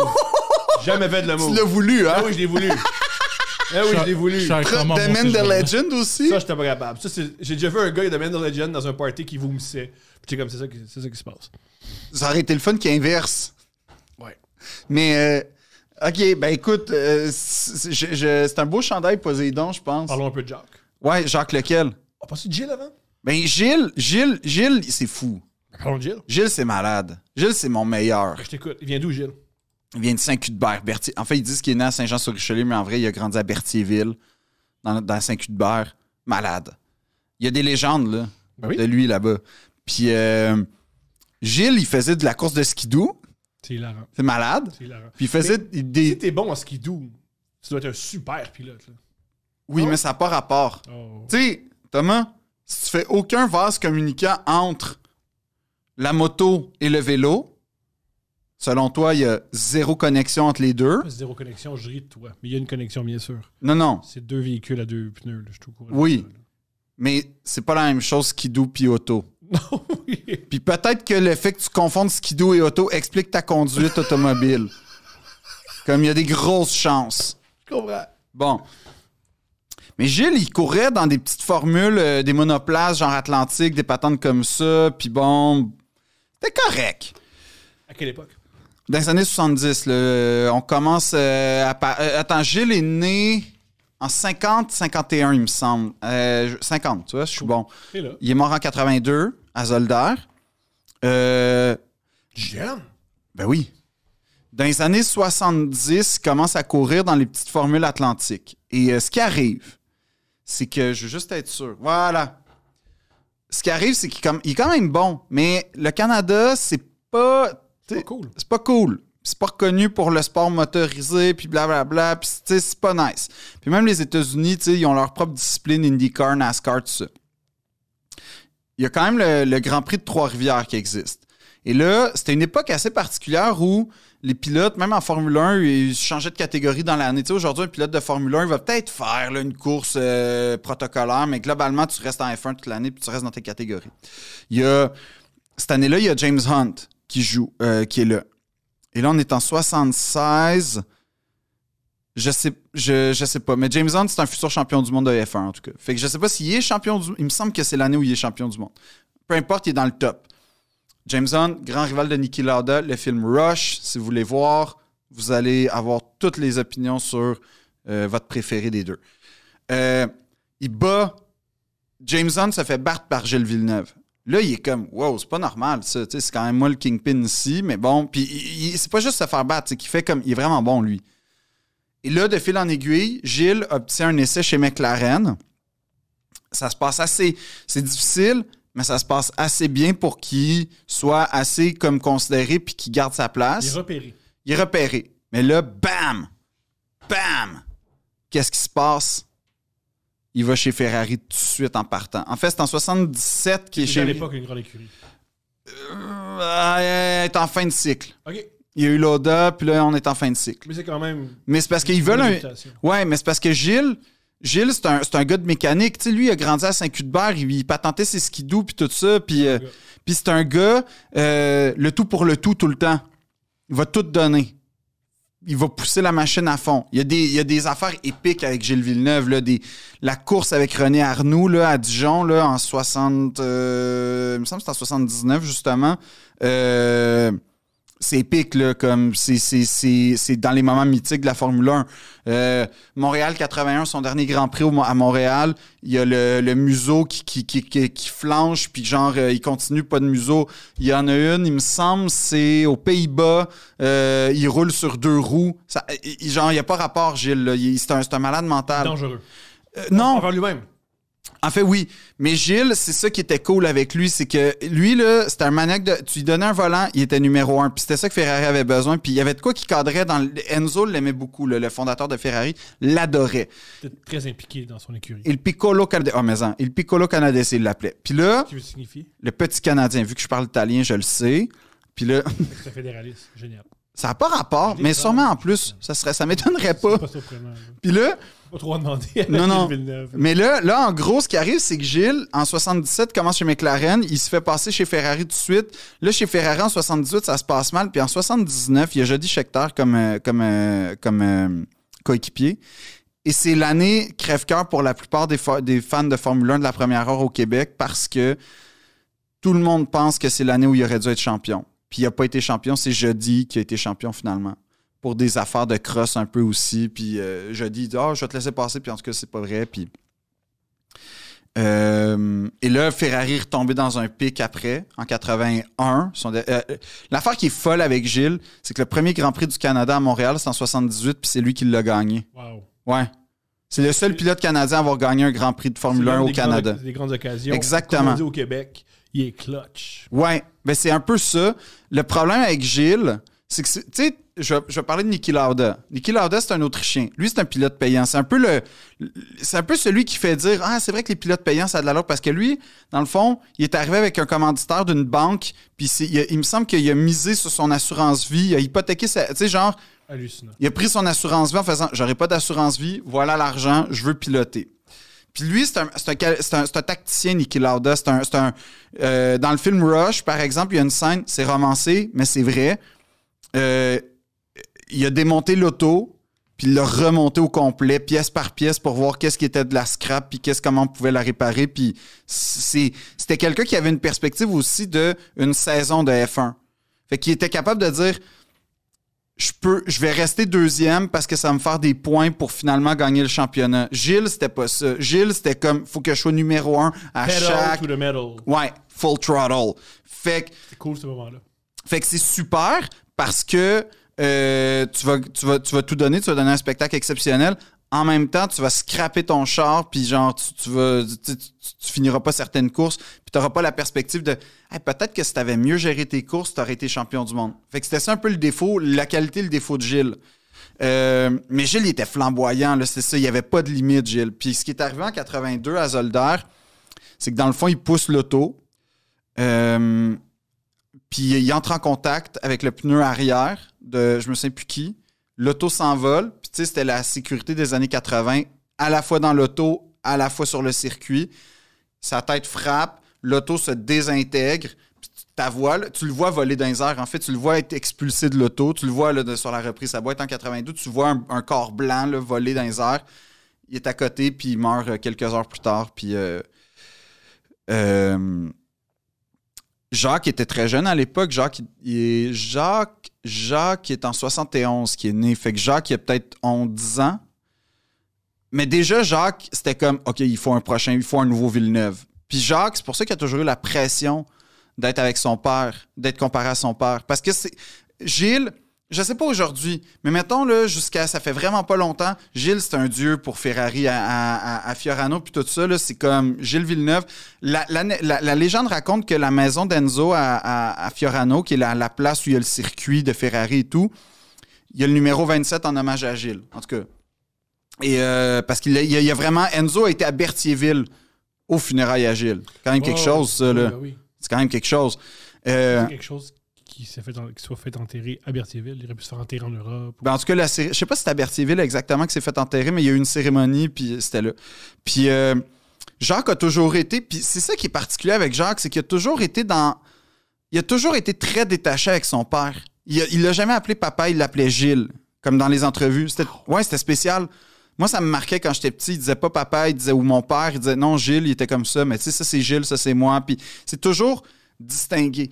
En même temps, ce qui est très étrange avec Jacques, c'est que quand tu regardes sa carrière, il a fait ce que Gilles aurait dû ou, ou voulu faire finalement quand, t'as- quand, quand tu recoupes les entrevues puis les témoignages un peu. Puis tu sais, ça va juste que même, là, lui, il l'a toujours nié, mais il y avait un V sur le casque de Gilles. Sur le casque de Jacques, il y avait un V. Tu sais, des détails comme ça. Mais Ja- Jacques, il dit non, c'est un hasard. Tu sais, ben oui, ok, sûrement. C'était pas deux casques très différents, mais quand même, il y avait un petit V. Euh, À quel moment on repère euh, Genre, comment on- À quel moment Oh, il jeune, là. Jeune, comme il y, a, il, y a, il y a genre 14 ans, puis il est chez Jim Russell, puis ça se passe bien. Puis là, il s'en va au Japon, il s'en va en Italie. que Jacques, c'est un petit enfant que très très tôt on fait va pas trop à l'école, l'important. Non, il est à la meilleure école en Suisse ever, là, comme il est dans une top école en Suisse, il fait du ski. Craig Pollock, qui est son prof d'éduc, qui va devenir son gérant, puis donc le directeur de l'écurie. Un gars archi détesté et méprisé dans le monde de la F1. C'est là qu'il le rencontre. Non, Ja- Jacques, en fait, euh, c'est pour ça que c'est bizarre, parce que tu fais... Probablement qu'il y avait la fibre comme... Mais Gilles, c'était vraiment... Tu sais, c'est un gars de char, en fait. C'est un gars de char de, de Saint-Cuthbert, là. C'est un gars qui pesait...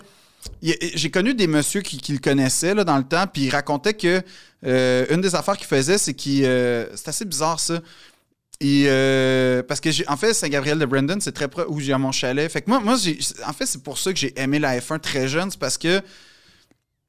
Il y euh, a des fantômes près de chez toi. Ouais, exact. Il y a le musée Gilles Villeneuve à Berthier. Quand il pleuvait, il n'y avait rien à faire. Fait qu'on allait au musée Berthierville. Mes parents, avec raison d'ailleurs, se disaient Ah, il aime les petites autos, il va aimer ça. Puis il avait totalement raison.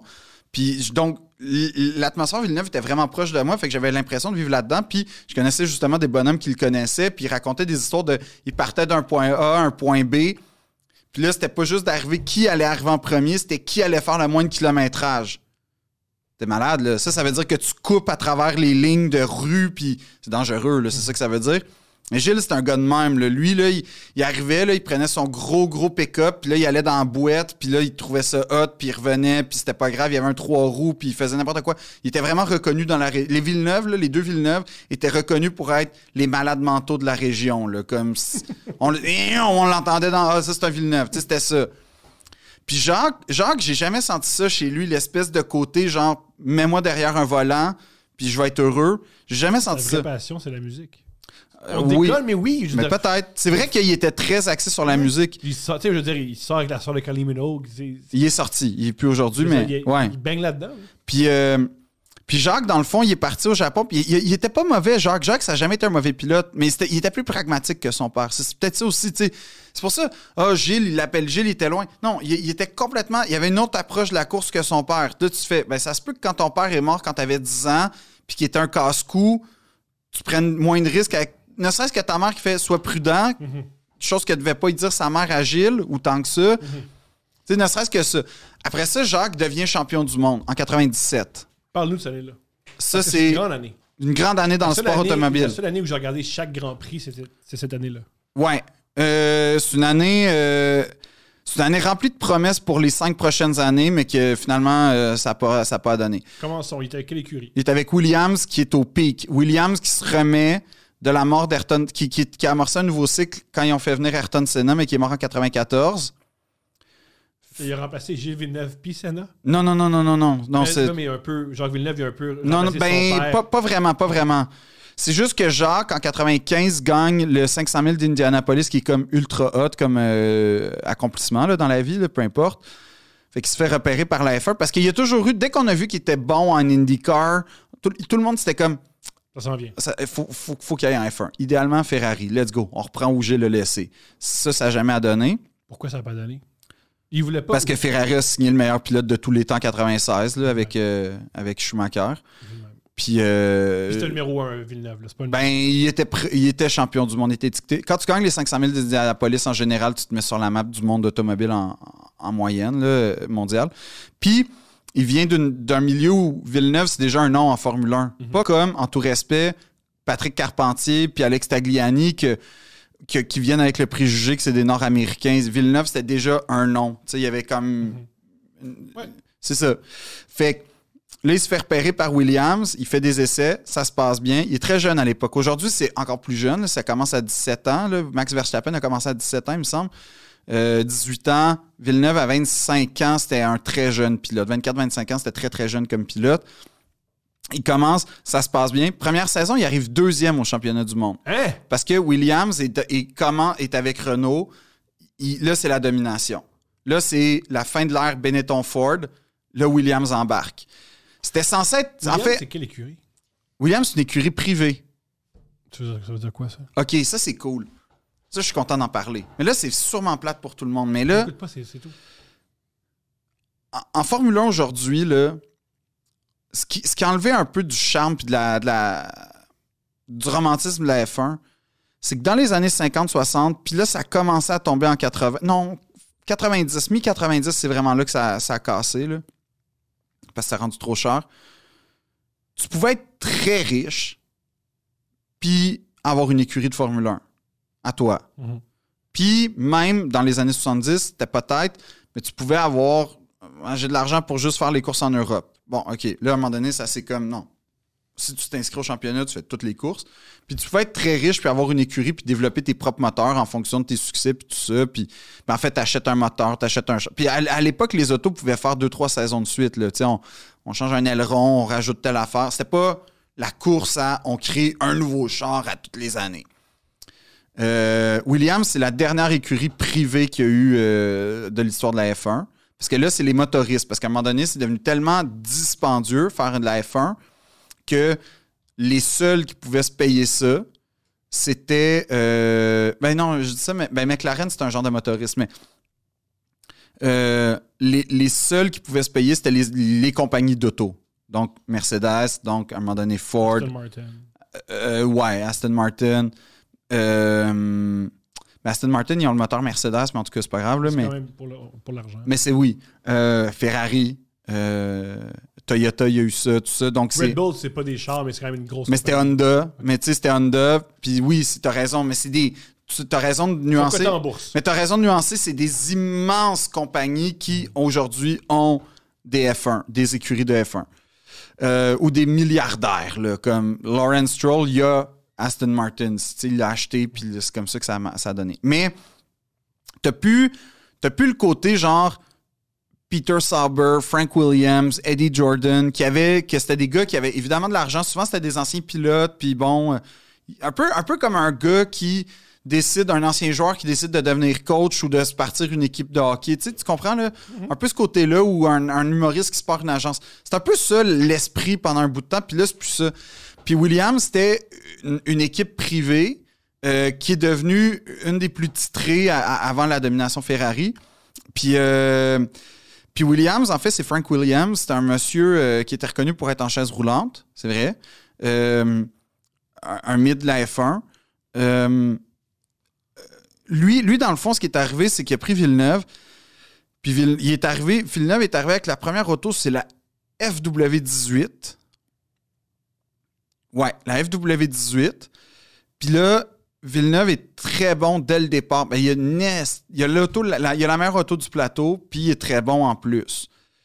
Fait que là, c'est- tout le monde capote. Fuck, c'est Villeneuve. Il y a la meilleure auto. Ça va marcher.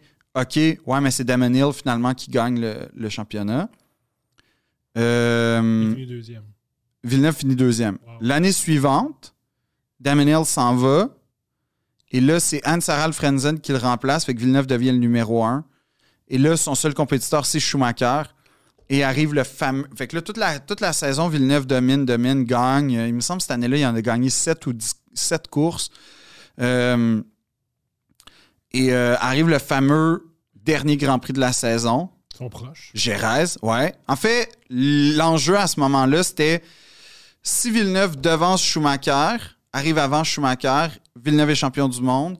Si Schumacher. En fait, c'était globalement ça. Sinon, Schumacher est champion. Mais si Villeneuve arrive devant Schumacher, il est champion. C'est serré. C'est donc, c'est donc très serré. Arrive le fameux moment où Villeneuve pique, puis là, Schumacher voit que, oh non, un autre championnat qui y échappe. Parce qu'en 94, ça avait marché, hein, le petit truc, là.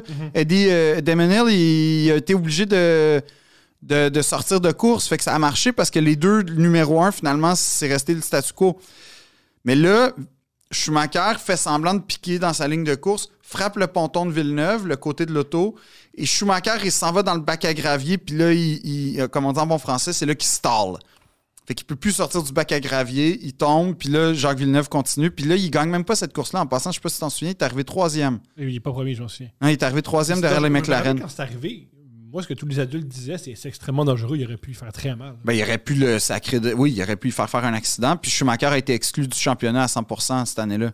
Il a été euh, exclu des points. C'était non, c'était vraiment déloyal puis tout ça. Puis fait que, encore une fois, l'ombre de Schumacher est là. Mais Villeneuve, c'est comme ça qu'il est devenu champion. Fait que c'est un peu héroïque. Puis là, tout le monde était comme Ah, t'es devenu Et champion. il bat Ferrari. En plus, C'est grandiose. là. Il bat Ouais. l'écurie de son père. Oui, mais il y, avait de quoi de bien émotionnel quand Villeneuve est devenu champion parce que non seulement on était content parce que hey, c'est sa deuxième saison, il était deuxième l'an passé, il est premier cette année, fait qu'on voit une progression nette, 500 000 l'année d'avant, tu sais, il y a deux ans. Là, en plus, Ferrari qui est le top, il est bas.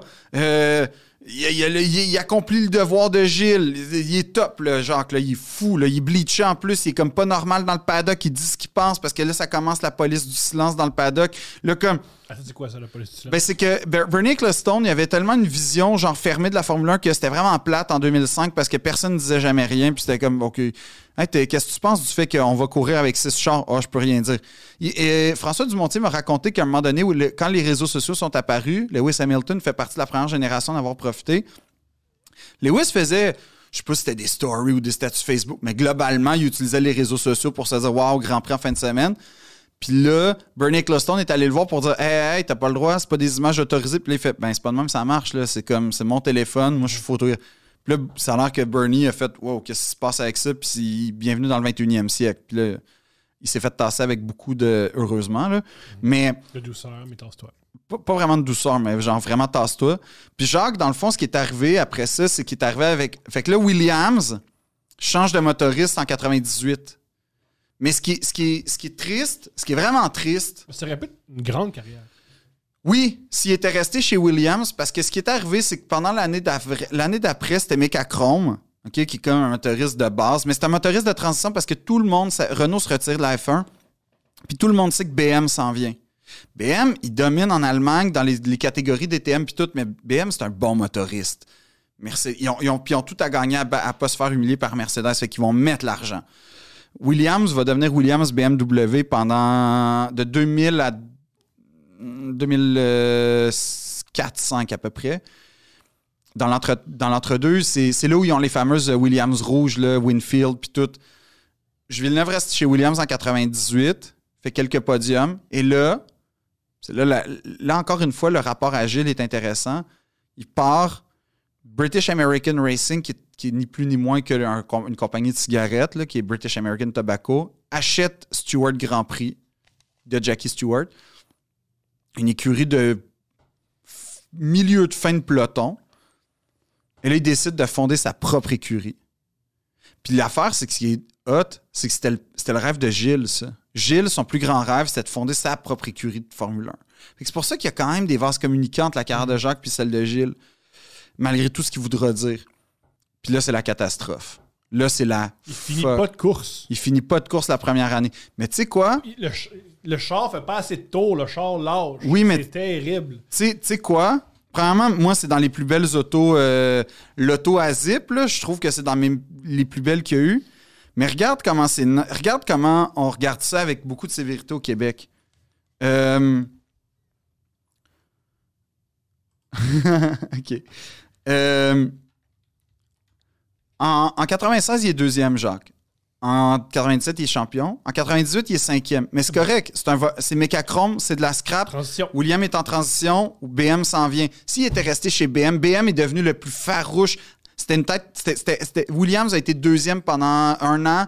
Dans l'année, dans c'était la seule écurie capable de vraiment rivaliser avec McLaren et Ferrari. Fait qu'il aurait pu, pour vrai, aller peut-être se chercher assurément des victoires. Qui sait, on le saura jamais, mais qui sait, Freiner la domination du il aurait, ben, il aurait pu être deuxième assuré. Moi, je, reste convaincu. Sauf que là, il s'en va chez British American Racing. Pourquoi? Pour l'argent? Parce qu'il était payé très cher. Non, non, oui, il était payé très cher. Ouais, mais euh, non, c'était. Moi, je pense que Jacques Villeneuve, son rêve, c'était de fonder sa propre écurie. Il voulait le défi, il trouvait ça nice. Puis, tu sais, fait que. Puis, je pense aussi que c'était une époque où, ouais, mais là, il est en Formule 1 à cause de son père. Ah, ouais, il est rentré chez Williams à cause de, dans une top écurie à cause de son père. Fait que là, partir de zéro, started from the bottom, comme Drake, puis on va aller au top.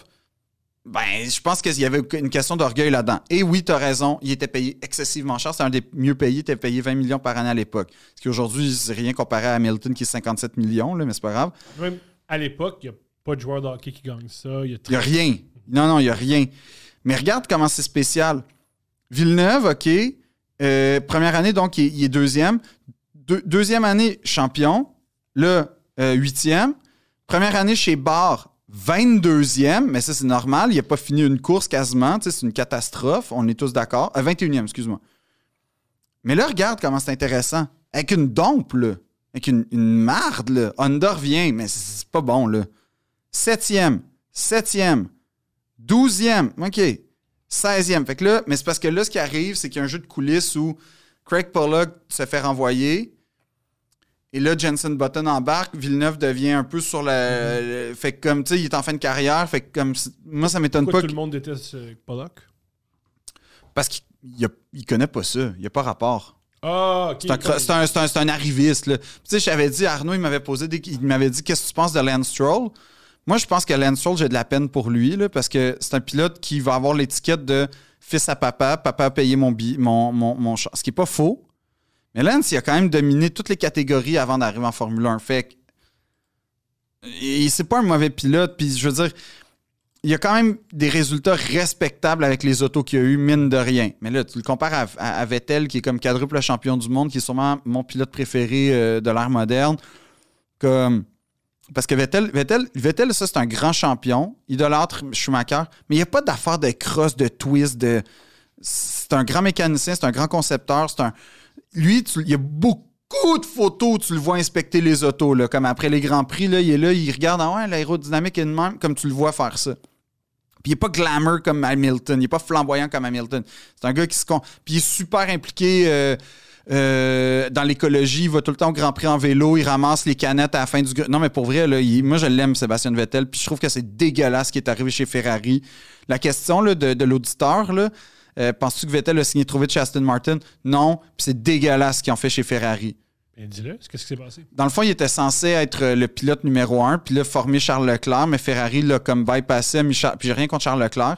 Ils ont mis Charles Leclerc en premier, puis ils ont délaissé Hamil- euh, euh, Vettel. Vettel. Puis là, dans le fond, ils ont comme globalement dit que.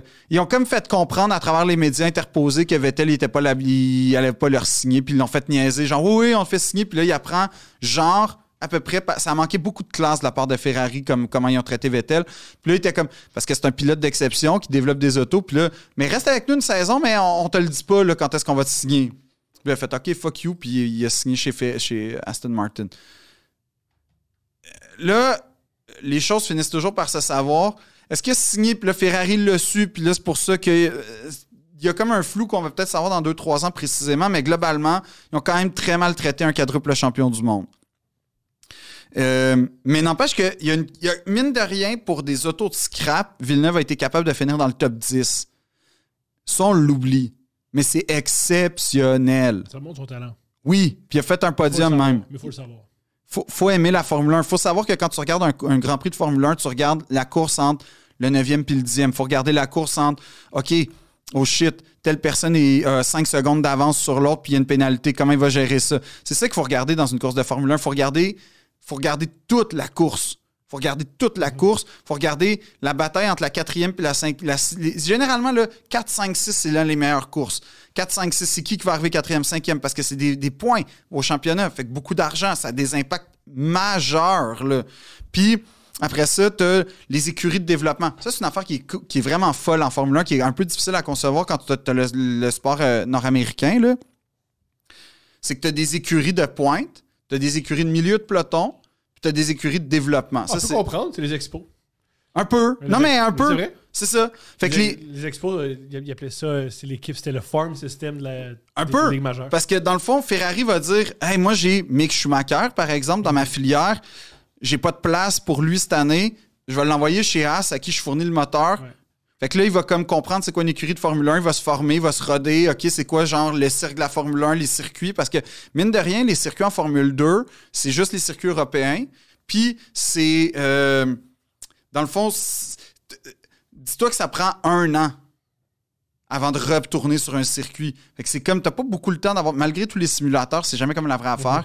Fait que c'est pour ça qu'ils mettent souvent pendant 2-3 ans, comme George Russell avec Mercedes, qui a été chez Williams pendant, il me semble, 3 ans, qui a fait des miracles là-bas. Euh, là, il se passe, il vient, là, il vient d'arriver chez Mercedes enfin. Fait que c'est comme tu as des écuries, genre de. de- c'est comme si tu avais la Ligue américaine, les Bulldogs de. Non, les- le Rocket de Laval joue contre les Canadiens, des fois. C'est un peu ça. C'est un peu spécial, mais c'est un peu ça. Puis l'autre affaire qui est spéciale aussi. Mais moi, je pense que la meilleure comparaison, c'est le baseball parce qu'il n'y a pas de cap salarial. C'est vrai. Ben, euh, cette année, par contre, il y a des dépenses, il y a une limite de dépenses. Mais on. on- Allons-y. On peut conclure rapidement. Ben non, mais je sais pas si ça fait trop longtemps qu'on parle, mais Non. Euh, Parle-moi de pourquoi cette année, c'est un, Ah ouais. une grande année. là, je vous le dis, tout le monde, si vous voulez vous intéresser à la Formule 1 cette année, c'est cette, euh, euh, cette année en 2022 que ça se passe. avant, je connais pas ça, la Formule 1, je veux me connaître un peu. Je veux connaître ça un peu. La série sur Netflix, est-tu bonne? Moi, j'avais aimé ça. OK, ben je connais vais. pas ça. Oui, oui, OK, d'abord, je vais te dire oui. Il y a un mais. Parce Il y a que un moi, ce que j'ai aimé, c'est la Formule 1 sans les courses, parce que les courses, je trouve c'est- plate. Ouais, ben. Quand tu connais pas ça. Oui, mais je vais te dire oui, mais. Puis je vais t'expliquer pourquoi. Oui, parce que c'est c'est là où tu vois pourquoi la Formule 1 appartient des Américains. Ils ont créé des histoires dans la saison, mais qui sont pas vraiment représentatives pour vrai, des vraies histoires de la vraie saison. Fait que quand tu suis la F1 au jour le jour, tu fais. C'est pas ça. Ben Carlos Sainz et Lando Norris, ça ne pas du tout. Là. Ils sont pas en rivalité. Tu sais, comme ils, ils se niaisent entre eux, puis c'est des grands amis. Mais c'est pas grave. Mais pour les gens qui aiment pas ça, oui, parce que ça, ça va. Ça va. Ça va. C'est une porte d'accès pour comprendre les acteurs, les enjeux, comprendre la mécanique. Euh, T'as un beau résumé de la saison, assez romancé. C'est bien très. filmé. C'est super bien filmé, tu as des accès. Euh, ce que j'ai aimé, par exemple, dans la dernière saison, c'est qu'ils n'ont pas, ils pas masqué le fait. Parce que généralement, comment ça arrive, c'est que Drive to Survive arrive, OK, là, ce Grand Prix-là, ça va être. On va suivre Ferrari. Là, on va suivre McLaren. Tu sais, comme ils s'alternent, c'est pas. Ont.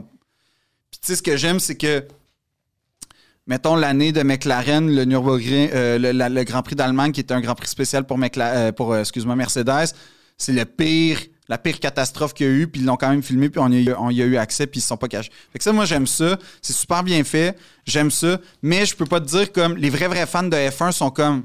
C'est un petit peu romancé, un petit peu. Mais c'est pas grave, c'est super. Ce qui est tant mieux quand tu connais. Exact. Rien mieux Exact. C'est ça. les- ce que généralement, ce que les fans adorent, Oui. les non-fans. euh, ce que les non euh, vont pas aimer ça et vice-versa. Oui, mais, mais les fans vont quand même aimer Drive to Survive parce qu'il n'y a pas beaucoup d'affaires de Ceux qui F1. chialent, le, Super, le Super Bowl, c'est jamais le meilleur match. Non, c'est ça. Je comprends, mais il est mieux filmé. Mais il est plus le fun, excitant, puis c'est ça. Mais, mais tout ça pour dire que Drive to Survive, je recommande si tu t'intéresses à ça parce que tu, tu vas comprendre les pilotes, tu vas comprendre les équipes, tu vas comprendre les enjeux, tu vas avoir des histoires, puis tout ça, puis c'est vraiment le fun. Euh, 2022, c'est une révolution dans le monde de la Formule 1. Les autos changent radicalement de forme, comme ça paraît.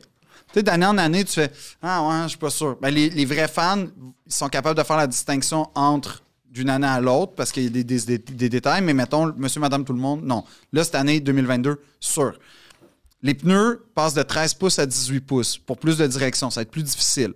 Les ailerons euh, à l'avant vont. vont, vont euh, les- les- le nez, ils seront plus suspendus, ils vont être accrochés au nez. En fait, ils changent le. Globalement, ils changent l'auto pour qu'il y ait plus de dépassement. Je ne veux pas aller dans les affaires techniques, mais c'est juste qu'ils inversent. C'est qu'il y a. euh, euh, Un peu comme à l'époque, il y avait la trappe au hockey, on avait la ligne, la ligne rouge. ouais, mais non, mais là, c'est carrément comme s'ils changeaient la forme du but pratiquement. Ah, je comprends. C'est c'est gros comme ça, comme révolution, là. Euh, euh, parce que, dans le fond, ce qu'ils ont réalisé, c'est que d'abord, les budgets, ça n'avait plus de bon sens. Euh, les autos étaient rendus avec tellement. Parce que tu as l'appui au sol, OK? L'appui au sol, dans le fond, c'est une affaire que on va mettre des ailerons qui vont appuyer l'auto, puis que, dans le fond, tu vas aller plus vite. C'est comme, comme n'importe quoi quand on fait du ski ou n'importe quoi, on se met en petite boule, on va plus vite qu'on est aérodynamique, puis on est collé sur le sol que quand on est debout. Puis... Fait que les autos de Formule 1 sont, étaient dessinés pour maximiser chaque entrée d'air pour l'appuyer puis l'écraser au sol. Super, ça va super vite. Problème. Un, extrêmement cher développer un nez avec 14 ailerons. Deux, ça fait, puis c'est ça le problème, c'est que c'est des autos tellement fragiles que ça provoque ce qu'on appelait euh, ben, de l'air sale, en fait. L'air, c'est invisible, mais quand tu conduis, tu sens des. des- tu sais, comme quand on, on suit un camion en auto, des fois, on sent une, une aspiration. À- parce qu'il y avait tellement d'ailerons, euh, ça créait des turbulences. Fait que les autos pouvaient pas se, se suivre puis se coller comme dans les années 80, mettons, ou dans les années 90. Que... Fait que là, ils ont tout changé ça pour que l'air soit plus, ils appellent ça du clean air, c'est-à-dire que les autos vont avoir plus d'aspiration puis on va pouvoir voir, ils vont pouvoir se coller puis se dépasser. Fait que cette année, ça, passe sous sa casse parce qu'on risque d'avoir plus de dépassement, un pilotage plus naturel. Euh, le moteur, ça c'est fucked up. Fut une époque où ils pouvaient changer de moteur n'importe comment, n'importe quand. Là, ils ont leur moteur pour trois ans. T'as plus le droit, à, moins d'avoir des jetons, t'as- t'as un système de jetons, mais globalement, tu peux pas changer de moteur. C'est-à-dire que, ben là, tu sais, mettons que tu as un défaut majeur, on va dire, là, avec, euh, je sais pas, là, un des, tu sais, comme il y a un défaut de fabrication dans, le- dans le vilebrequin. Mais là, tu vas pas passer trois ans avec un vilebrequin pété. Tu as un genre de, de jeton pour dire, ben, je peux-tu modifier mon moteur parce qu'il y a un défaut ou je veux l'améliorer? Mais tu peux pas faire d'évolution à chaque saison ou à chaque course, des fois, même pendant la saison. Fait que, fait que les moteurs vont rester euh, euh, globalement intacts. Euh, L'aérodynamique va changer, il va y avoir plus de dépassement. Puis, euh, il va y avoir une limitation, puis ça, ça fait longtemps que je l'espérais, un plafond des dépenses. Parce que entre l'écurie de fin de grille qui dépense genre 100 millions par année, ce qui est énorme, 100 millions par- 60 millions par année, puis Mercedes qui a genre 500 millions par année, t'imagines-tu, tu as 10 fois plus de budget? C'est impossible. C'est pas juste. Ben non. Tu peux faire rouler en soufflerie. Puis là, il va y avoir des. Tu peux pas faire rouler 24 heures sur 24 ta soufflerie. Il y a plein d'affaires pour égaliser les chances cette année. Ça a du bon. américain. Ce qui est excessivement américain, parce qu'il y a une, euh, la formule. euh, C'est laquelle déjà? Je pense que c'est- pas la formule Parce que atlantique. moi, c'est- des fois, c'est pour ça que je décroche du sport européen en général. C'est qu'il y a de la disparité. Vraiment. Ouais, mais. Juste, mettons, euh, oui, ils gagnent pas en ce moment, mais ils vont sûrement regagner. C'est pas juste le Real Madrid. C'est vraiment pas juste. C'est pas juste, mettons. euh, Il y, a- il y a des équipes qui. Non, je comprends. riches que tu Ouais, mais tu sais, le baseball, c'est ça aussi, hein? Puis le football aussi. Non, Puis... il y a un cap salarial au football. Oui, non, je sais, mais tu sais, le hockey, là, c'est c'est pas parce qu'il y a un cap salarial que tu n'auras pas de domination quand même. C'est rare. Je veux dire, les équipes gagnent. Quand ils gagnent deux fois de suite, c'est. Ah Oui, Déjà. non, non, mais euh, le championnat. Mais l'affaire en F1, c'est que ça vient avec l'argent, c'est ça le problème. On s'entend, le Mercedes a 500 millions. Tu peux rouler 24 heures sur 24, tu peux te payer les meilleurs ingénieurs, les meilleurs concepteurs, les meilleurs aérodynamiciens, les meilleurs pilotes. C'est ça qui est plate. Quand Littéralement. Tu voles. Ah, t'es un bon ingénieur, je te le vole. Ben, généralement, Tu c'est ça. C'est que les écuries de fond de grise, c'est comme des écuries de formation, y compris pour les équipes euh, de tout genre, le mécanicien et tout. Fait que dès que tu as un bon élément, whoop, il s'en va. C'est à peu près ça. Puis tu as les écuries de milieu de grille. les expos, j'ai de la peine. Ben oui. Puis tu as les écuries de milieu de grille. T'avais-tu des jeans guess, toi? C'était-tu comme une affaire, ça, quand t'allais au stade? Fallait avoir des jeans guess pour avoir comme un rabais ou je me souviens pas. J'avais 9 ans. là. Je- Ouais. Il y a du monde qui s'en souvient des jeans guess au, au stade. Moi, je me souviens que je lançais des O. Henry parce qu'il y avait Oui, un frappeur Qui s'appelait Henry Rodriguez. Ça, je m'en souviens, mais je me souviens pas des jeans guess. Oui, il y avait une affaire que c'était des jeans guest, c'était comme c'était un plus aux expos.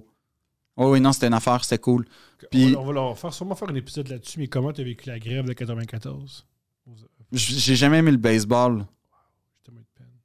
Ouais, mais j'ai jamais aimé le baseball, fait que. Un euh, beau club. Le meilleur club. Oh oui, mais je, tout le temps les braves. je sais. J'ai- je me- je me- je- à cause de ça, j'aimais les braves. T'aimais les braves. Ouais. Qu'est-ce que t'aimais de Tom Glavin? Je connaissais pas Tom Glavin, c'est juste que c'était une équipe qui était négligée quand il arrivait à Montréal. Puis il était méchant, fait que j'étais comme, that's it, c'est comme une équipe elle est censée être bonne. Mais j'aimais le logo des Braves.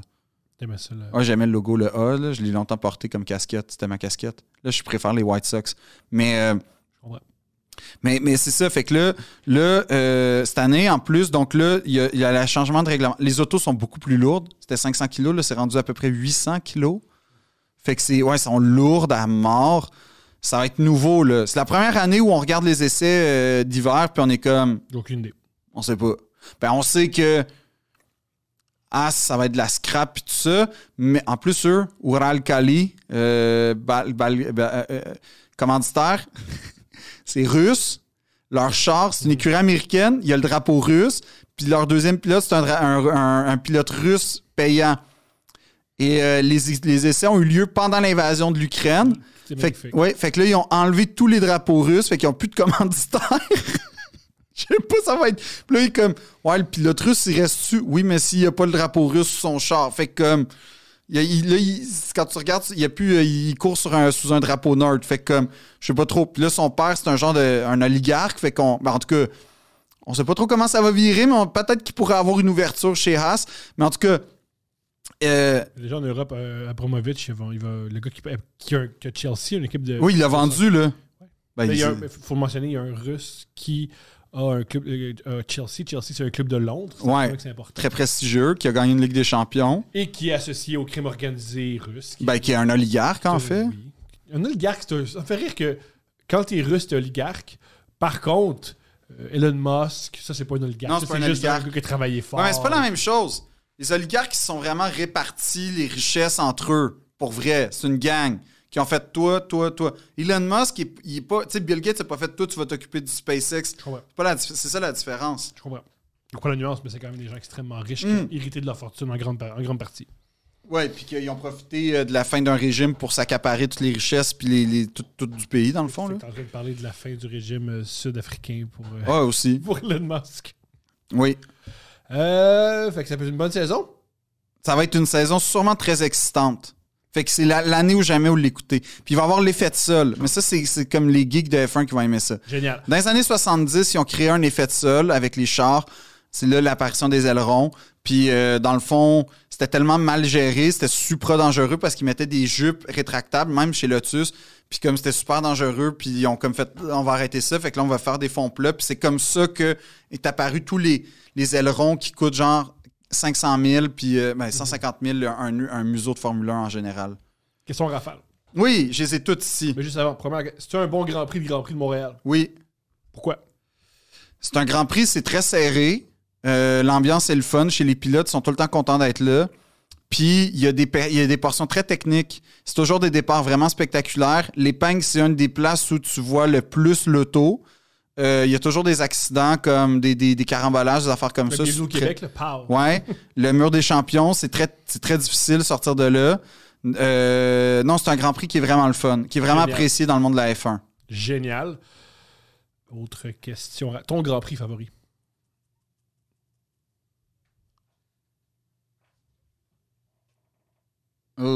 T'as pas le choix de choisir. Ouais. On en veut un.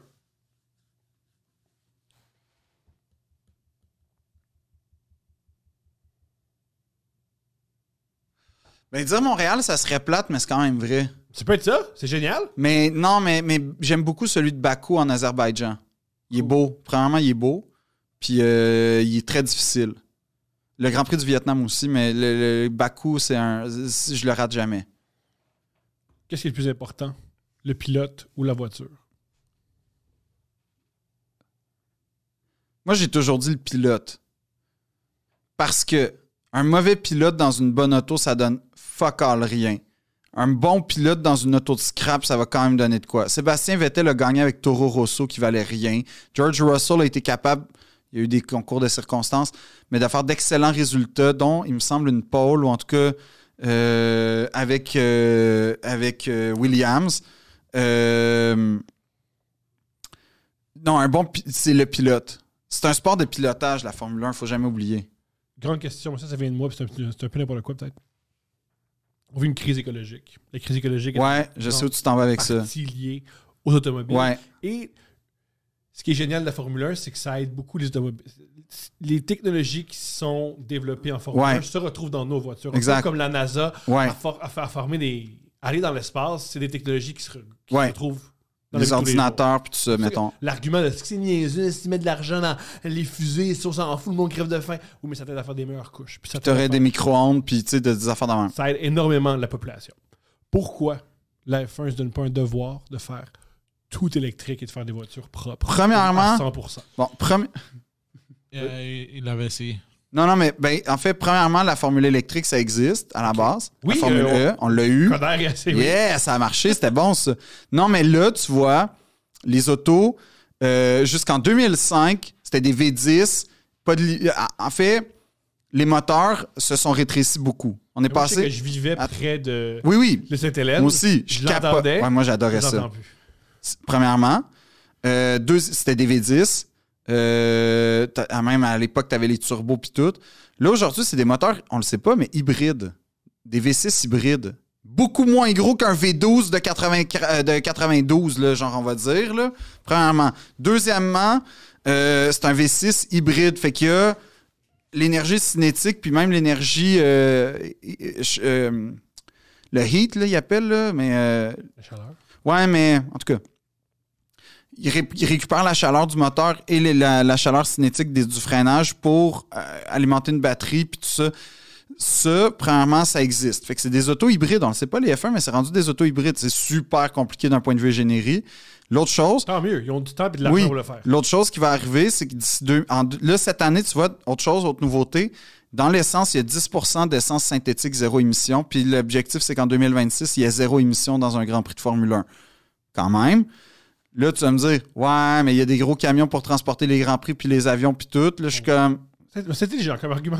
il y a un problème à la fois. Oui. Mais le Grand Prix en soi, on va développer des essences synthétiques qui vont fort probablement, éventuellement, Dans les, dans les véhicules. Exactement. Puis euh, l'idée, d'avoir un moteur euh, euh, qui va se ramasser hybride avec l'énergie cinétique et tout, ça existe déjà. Mais je veux dire, ça va sûrement être là. Tu sais, les, les- toutes les autos aujourd'hui sont rendues. euh, tous les grands manufacturiers, Mercedes et compagnie, ils ont rendu- sont rendus avec des moteurs hybrides puis des moteurs voire 100% électriques. Fait que. Faut voir l'industrie de l'automobile comme une pyramide, puis le top. La recherche et le développement, c'est la Formule 1. C'est la, la- la- c'est- c'est- pour vrai, c'est une des rares fois où ça s'applique. La théorie du ruissellement, ça marche. À 100%. Ouais. La théorie du ruissellement, c'est l'idée économique que tu laisses les riches faire ce qu'ils Mhm. veulent et toute leur richesse va tomber sur le reste de la Ouais. société. Ça marche pas. Pas une bonne. Sauf en char. Mais en char, ça marche. En En, char- économie, parlez-moi pas de la théorie du Si ruissellement. t'as une Nissan Micra, y a, le cruise control vient de la Formule 1 en 94. Frein, les- ouais. Tout. C'est vraiment. Euh, attends, j'ai des questions ici. c'est les ceintures de sécurité, je pense que ça vient aussi la Formule 1. Non? Non, non, il y en avait avant. Euh... Ah, ça, j'aime ça. Euh, qui a fait le tour le plus rapide sur le circuit Gilles Villeneuve? Je sais pas, mais sans doute Lewis Hamilton. Mais je- ça, je sais. Ah, ah oui, il y a une question fucking nice que j'ai vraiment aimé de Steven Pinchot. Salut Steven. Salut Steven, merci. Euh, il m'a demandé ton Grand Prix préféré, la course préférée, pourquoi c'est probablement le Grand Prix de Monaco 96. Ça, c'est hot comme histoire. On t'écoute. On se rappelle 96, Schumacher arrive chez Ferrari. Euh, de mémoire, il y a une pole à Monaco. Monaco, c'est comme le, le moment le plus prestigieux de la Formule 1. C'est le Grand Prix historique puis tout ça C'est le plus beau. C'est, pour vous donner une idée, ils font. dans la ville. Ouais, ils font une course dans la ville. C'est Ouais. cool. Mais l'affaire, c'est que les autos sont rendues, tu sais, comme en 52, c'était drôle, là, parce que tu roulais vite, mais là, aujourd'hui, ça va comme, c'est trop serré pour les Formule 1, mais, fait que c'est comme un Grand Prix un peu carte postale. Mais c'est encore le plus près. Tu sais, gagner Monaco, c'est quelque chose. Gagner Bakou, pff, mais gagner Monaco, au moins, tu as gagné Monaco dans ta carte. C'est comme, c'est le plus prestigieux. En 96, ce qui arrive, c'est que, dans le fond, euh, euh, les qualifications, euh, ça se passe mal pour Villeneuve d'ailleurs. Il me semble qu'il est dixième en qualification. Ça part, puis la piste est trempée. Puis dès le premier tour, dès le premier tour, il y a déjà quatre autos qui sont retirées. Euh, ils rentrent dans le mur, ils ont glissé, puis tout va mal. Le Grand Prix continue. Damon Hill, ça marche, là, il est numéro un, mais il y a beaucoup d'accidents. Puis dans le fond, chaque tour, quasiment, il y a plus d'accidents. À un moment donné, Damon Hill qui gagne, puis c'est l'année de son championnat, son moteur explose. Oh fuck, qu'est-ce qui se passe? Euh, Eddie Irvine, qui est l'autre Ferrari, a un problème à un moment donné à la fin, en fin de course. Et euh, il, y a un carambolage, il freine, puis il y a genre trois autos qui rentrent en arrière, dont Mika Hakkinen qui s'en va littéralement, il pète à la gueule. Pour vrai, tu le vois se lever puis aller courir. Moi, ce que, ce que je préfère de la Formule 1, C'est quand les pilotes se se. battre parce qu'ils sont pas capables. Ah, il y en a. À chaque année, ça arrive. C'est extraordinaire. Ouais. Parce que ça reste des bourgeois. Ils font Ah, je suis fâché. Ah, je suis un bourgeois. Dans un char à 12 millions. Ouais, tout ce que j'ai fait, c'est du ski. Je sais pas me battre. Ouais, bon, c'est peut-être un peu réducteur comme conception du pilote, là, mais c'est correct. Mais c'est Je pas loin, c'est Non, pas- c'est pas- ça, c'est pas ça quand même. C'est des gars, hey, des, excuse-moi, là, quand tu vas dans. Irais-tu à 323 Ah non, km? en Ben, c'est ça, c'est des courages, c'est des Je suis en gladiateurs. train de dire qu'ils sont pas courageux. Je suis en train de dire qu'ils ne savent pas envoyer une droite. Ça, c'est vrai. Ben, quoique. Mais, euh, mais, mais mettons, fait que là, là t'as- ce qui est arrivé globalement dans ce Grand Prix-là, c'est que le Grand Prix a fini avec quatre autos, OK? Sur, sur genre Yeah. 20, ouais. Et c'est Olivier Panis sur Ligier, comme une écurie de marde, qui a gagné le Grand Prix, puis c'est sa seule victoire À vie? à vie. Magnifique. Dans un espèce de Grand Prix complètement rocambolesque où ça tombait comme des mouches, puis tout le monde cassait, puis tout le monde glissait, puis c'était super. Fait que ça, c'était un, un Grand Prix que j'aimerais beaucoup avoir, les, les amis du Dark Web, si vous pouviez me le trouver. Euh, mon scandale préféré, le Spygate, ça, c'est en 2007. C'est McLaren. C'est malade. T'as un gars chez Ferrari qui est vraiment pas content. Parce que Ferrari, l'époque Schumacher, t'avais Schumacher, mais ce qu'on sait, ce qu'on sait moins qu'on connaît pas ça, t'avais le directeur, c'était euh, Jean Todd. Puis le concepteur, le, le stratège, le cerveau, Ross Brown. Puis ça, c'est une sainte trinité. Là. Le- le- on les appelle le père, ça c'est Todd. Le fils, c'est Brown. Puis le Saint-Esprit, c'est Schumacher parce qu'il est divin. Ross Brown s'en va. Fait que t'as un gars. Ah, comment il s'appelle? En tout cas, t'as un gars. J'ai juste Stecky dans son- Steffi, Steppy, Ste- Step- Stepney. Il me semble que c'est Stepney. Cool. À corriger. Qui est frustré de ne pas avoir la job de Brown. Fait qu'il décide. il décide. Ah oui, puis l'autre affaire qui arrive, c'est que chez McLaren, Alonso, qui vient de gagner deux championnats, débarque chez McLaren pour tout arracher. Puis là, il réalise qu'Hamilton, euh, il pousse dans le dos, puis genre Ron Dennis, qui est le, patron de l'écurie, favorise un petit peu même Hamilton. Puis ça, Alonso, il est comme, hey, je suis un double champion, peux-tu me respecter? Il y a, il y a de la grosse temps. Dans le fond, une écurie de Formule 1, tu as deux pilotes, oui, mais tu as deux mini-équipes. Fait que les ils se parlent pas nécessairement, tu sais, mettons, l'ingénieur va faire comme, l'ingénieur du pilote A va faire, oh, quand on fait ça avec l'aérodynamique, l'aileron, il va pas nécessairement le dire au pilote B, puis à l'ingénieur B, parce qu'il veut qu'il gagne. Fait que comme, ben là, t'as deux C'est une équipes. compétition à compétition. Exact. Fait que t'as deux équipes, puis là, la tension est à son comble. Puis là, ce qu'on apprend, c'est que à Woking, qui est euh, la ville où, où McLaren a son quartier général, il y a une- un genre de bureau plus, là, par rapport. Puis t'as une madame qui arrive, puis qui demande à l'imprimeur Bonjour, euh, pourriez-vous imprimer ce document-là de 800 pages sur lequel il y a tous les logos de Ferrari, puis des specs de char, puis tout. Puis le gars, le hasard fait que c'est un gros fan de Ferrari. Fait que là, ce qu'on apprend, c'est que le gars qui, qui- qui était fâché contre Ferrari, qui s'est fait renvoyer par Ferrari, qui voulait être le, le- qui voulait être le directeur technique, Calife à la place du calife. ouais, a vendu les dossiers à, Fer- à McLaren. Ben, et là, McLaren, Combien on sait-tu? non. Dommage. Mais dans le fond, c'était. Mais c'était. On, on devine que ça n'a pas eu beaucoup, beaucoup d'impact parce que c'était. L'auto était déjà lancée. N'empêche que ça a été quand même une affaire où on a réalisé que McLaren avait en possession des documents ultra confidentiels de développement d'une autre écurie concurrente, puis que ça aurait pu l'aider. Puis, euh, fait que déjà, tu as l'anecdote de- du gars pas content, qui est mort dans un accident d'auto mystérieusement, genre cinq ans plus tard. T'as la madame qui s'en va chez Bureau Plus imprimer 800 pages. T'as le gars de Bureau Plus qui est un fan de Ferrari qui fait comme, ben voyons, je vais appeler Ferrari, qui a vraiment été sur Internet, ferrari.com, faire, ouais, j'ai quelque chose de peut-être confidentiel. Le Ferrari fait, envoie-moi ça. Ah, euh, t'es pas censé avoir ça. Là, il allume. Parce que, tu sais, tout est pas. Tu fais, Hey, c'est des gros cracks, de, des brains, les gars de Formule 1, puis tu fais, il y a rien de subtil. Quand les go rentrent, tu te vires. Ouais, il n'y a rien de subtil. On va aller dans l'imprimante, dans le village où il y a l'usine, pour comme, où il y a notre usine. euh, et après ça, les Alonso et le pilote test, Pedro de la Rosa, se textent entre eux pour faire Ouais, ça a l'air que selon les documents qu'on a reçus, la Ferrari fait ci. Faudrait l'essayer en simulateur, puis tout. Pour...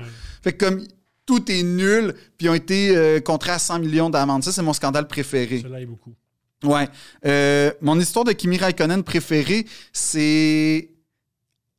Mon, mon- mon- ouais. Euh, Kimi Raikkonen, je pense que c'est pas cette année, c'était l'année d'avant. À un moment donné, il est en. Parce que c'est. On l'appelle Iceman, Kimi Raikkonen, il bouge pas, il a une, une face. Et en plus, il vient de pays Il nordique. vient, il vient de Finlande.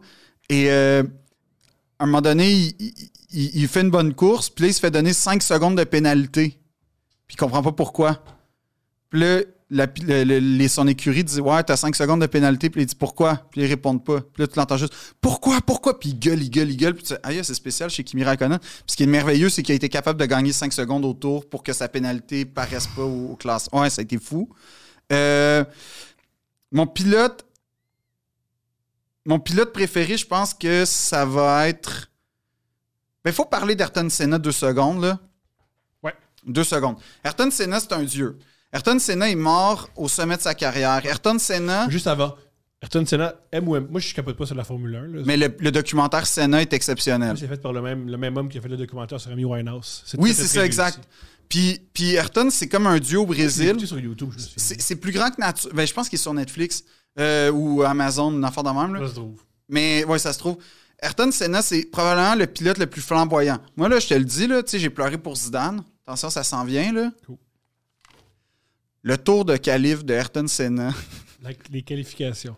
C'est génial que tu pleures pour les qualifications. Non, tu sais pas c'est quoi. Non, je sais pas c'est quoi. Poséidon, j'aimerais ça que tu marques Ayrton Senna, Monaco 90.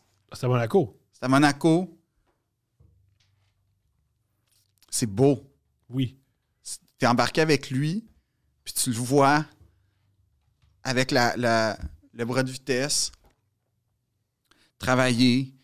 Il y a une puis l'auto glisse, c'est c'est de l'art là, c'est beau, c'est émouvant. C'est ça qui est le fun avec la Formule 1, c'est quand ça devient émouvant parce que c'est beau.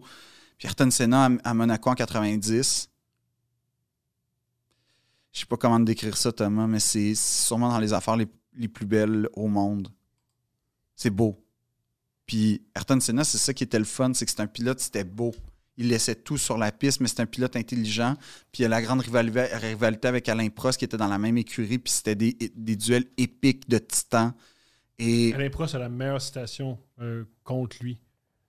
Il disait, parce qu'à l'époque, c'était des Européens, puis lui, c'était un Ouais. Brésilien. ouais, Il avait dit quelque chose de génial parce qu'il il disait que Senna était très agressif sur la piste, puis il avait dit lui, un avantage, il croit en Dieu, mais pas nous. ouais, mais c'est vrai.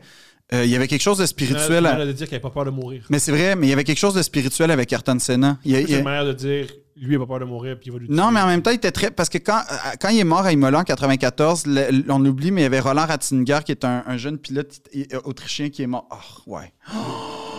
Ça, là. Oh my God. Regarde ça. Il est mort comment? Il est, en fait, à Imola, il, est arrivé, il a perdu. C'est très Mais mystérieux. Il s'est passé quelque chose, euh, il s'est passé quelque chose avec la voiture. C'est ça qui. l'a- Ben, c'est qu'on. on- on- oui, mais c'est parce qu'on voit que le volant, comme il a l'air de. Le volant a l'air de se, de se détacher. Mais, mais c'est pas. c'est pas il on- je sais pas exactement, mais il est mort, il est rentré dans le mur, puis il est mort à toute vitesse, puis il, s'est jamais, il est jamais ressorti. Mais la, la- la voiture, a- il a perdu le contrôle de l'auto finalement. La direction, Ce qui avance. c'est que le volant, la, direction s'est cassée. Non, ce qui avance dans le documentaire, c'est que une des voitures avait un avantage technique, Oui, avec le volant qui, qui, qui, qui se télescopait un peu. peut-être. Il y avait un avantage technique par rapport au freinage. Ouais. Ils lui ont retiré.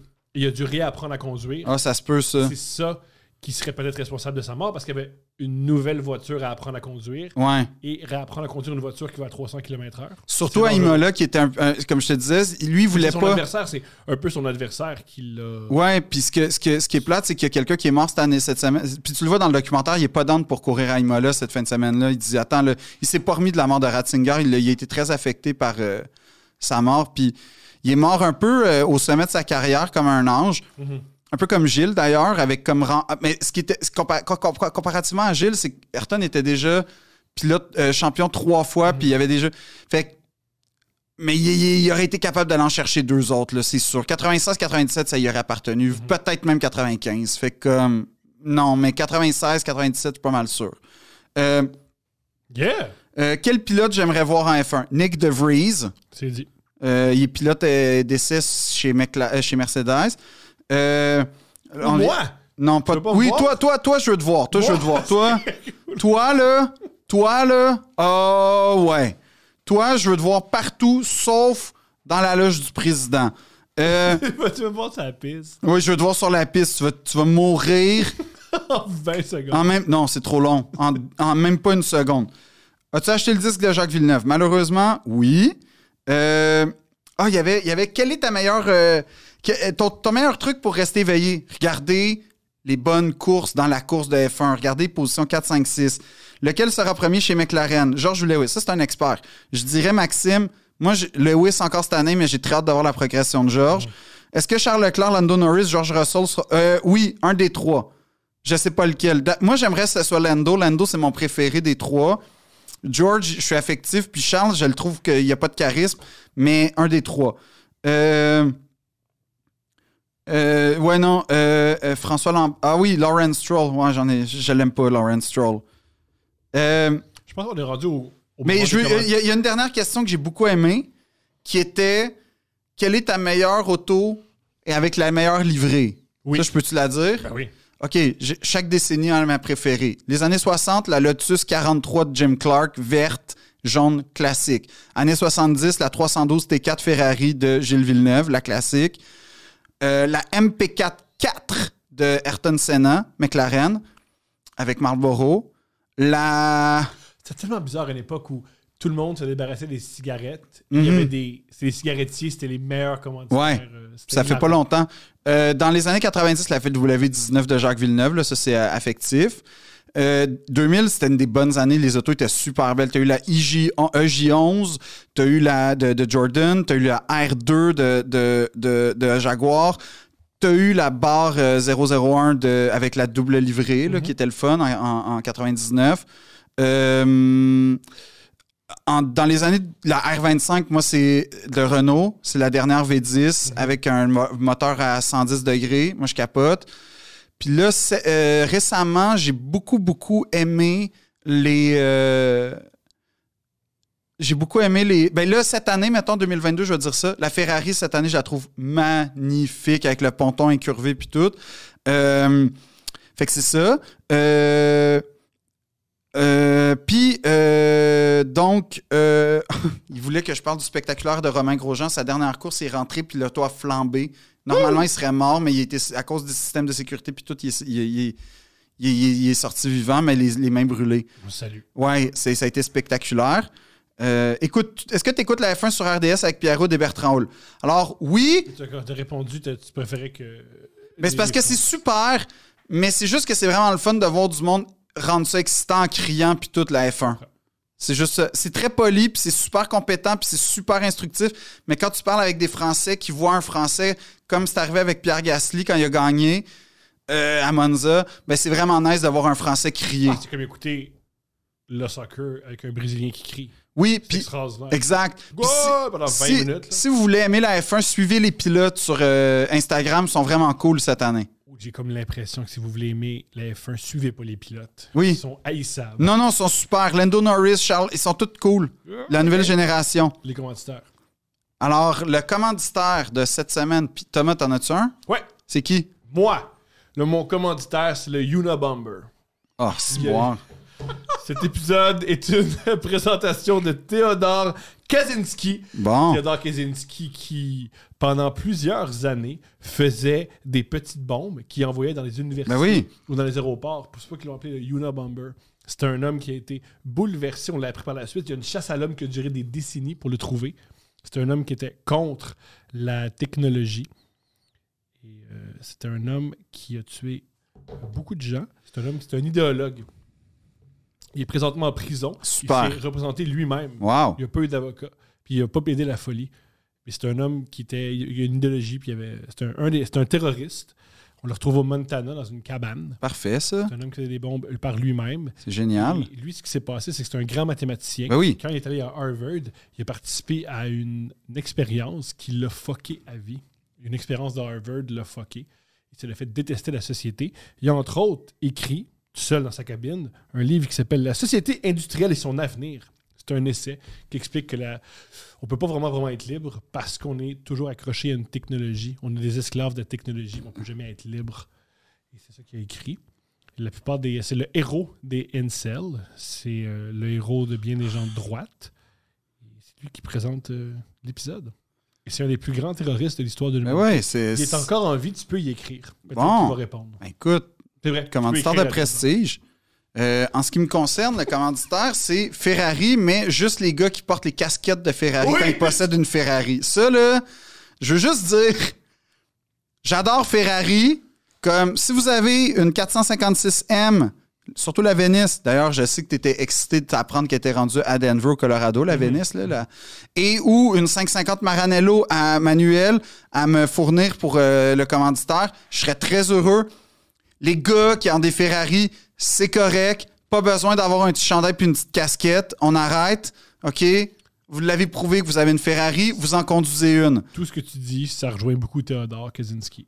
Vous avez des Exactement. très euh, similaires. Très similaire, vous êtes dépendant de votre voiture, puis vous pensez que votre sex appeal est dépendant de votre auto. C'est une fausse euh, perception de vous-même, messieurs. Vous avez réussi, vous avez une Ferrari. Là, ça dépend de notre niveau de réussite là, par rapport euh, à, à ce qui est important pour nous.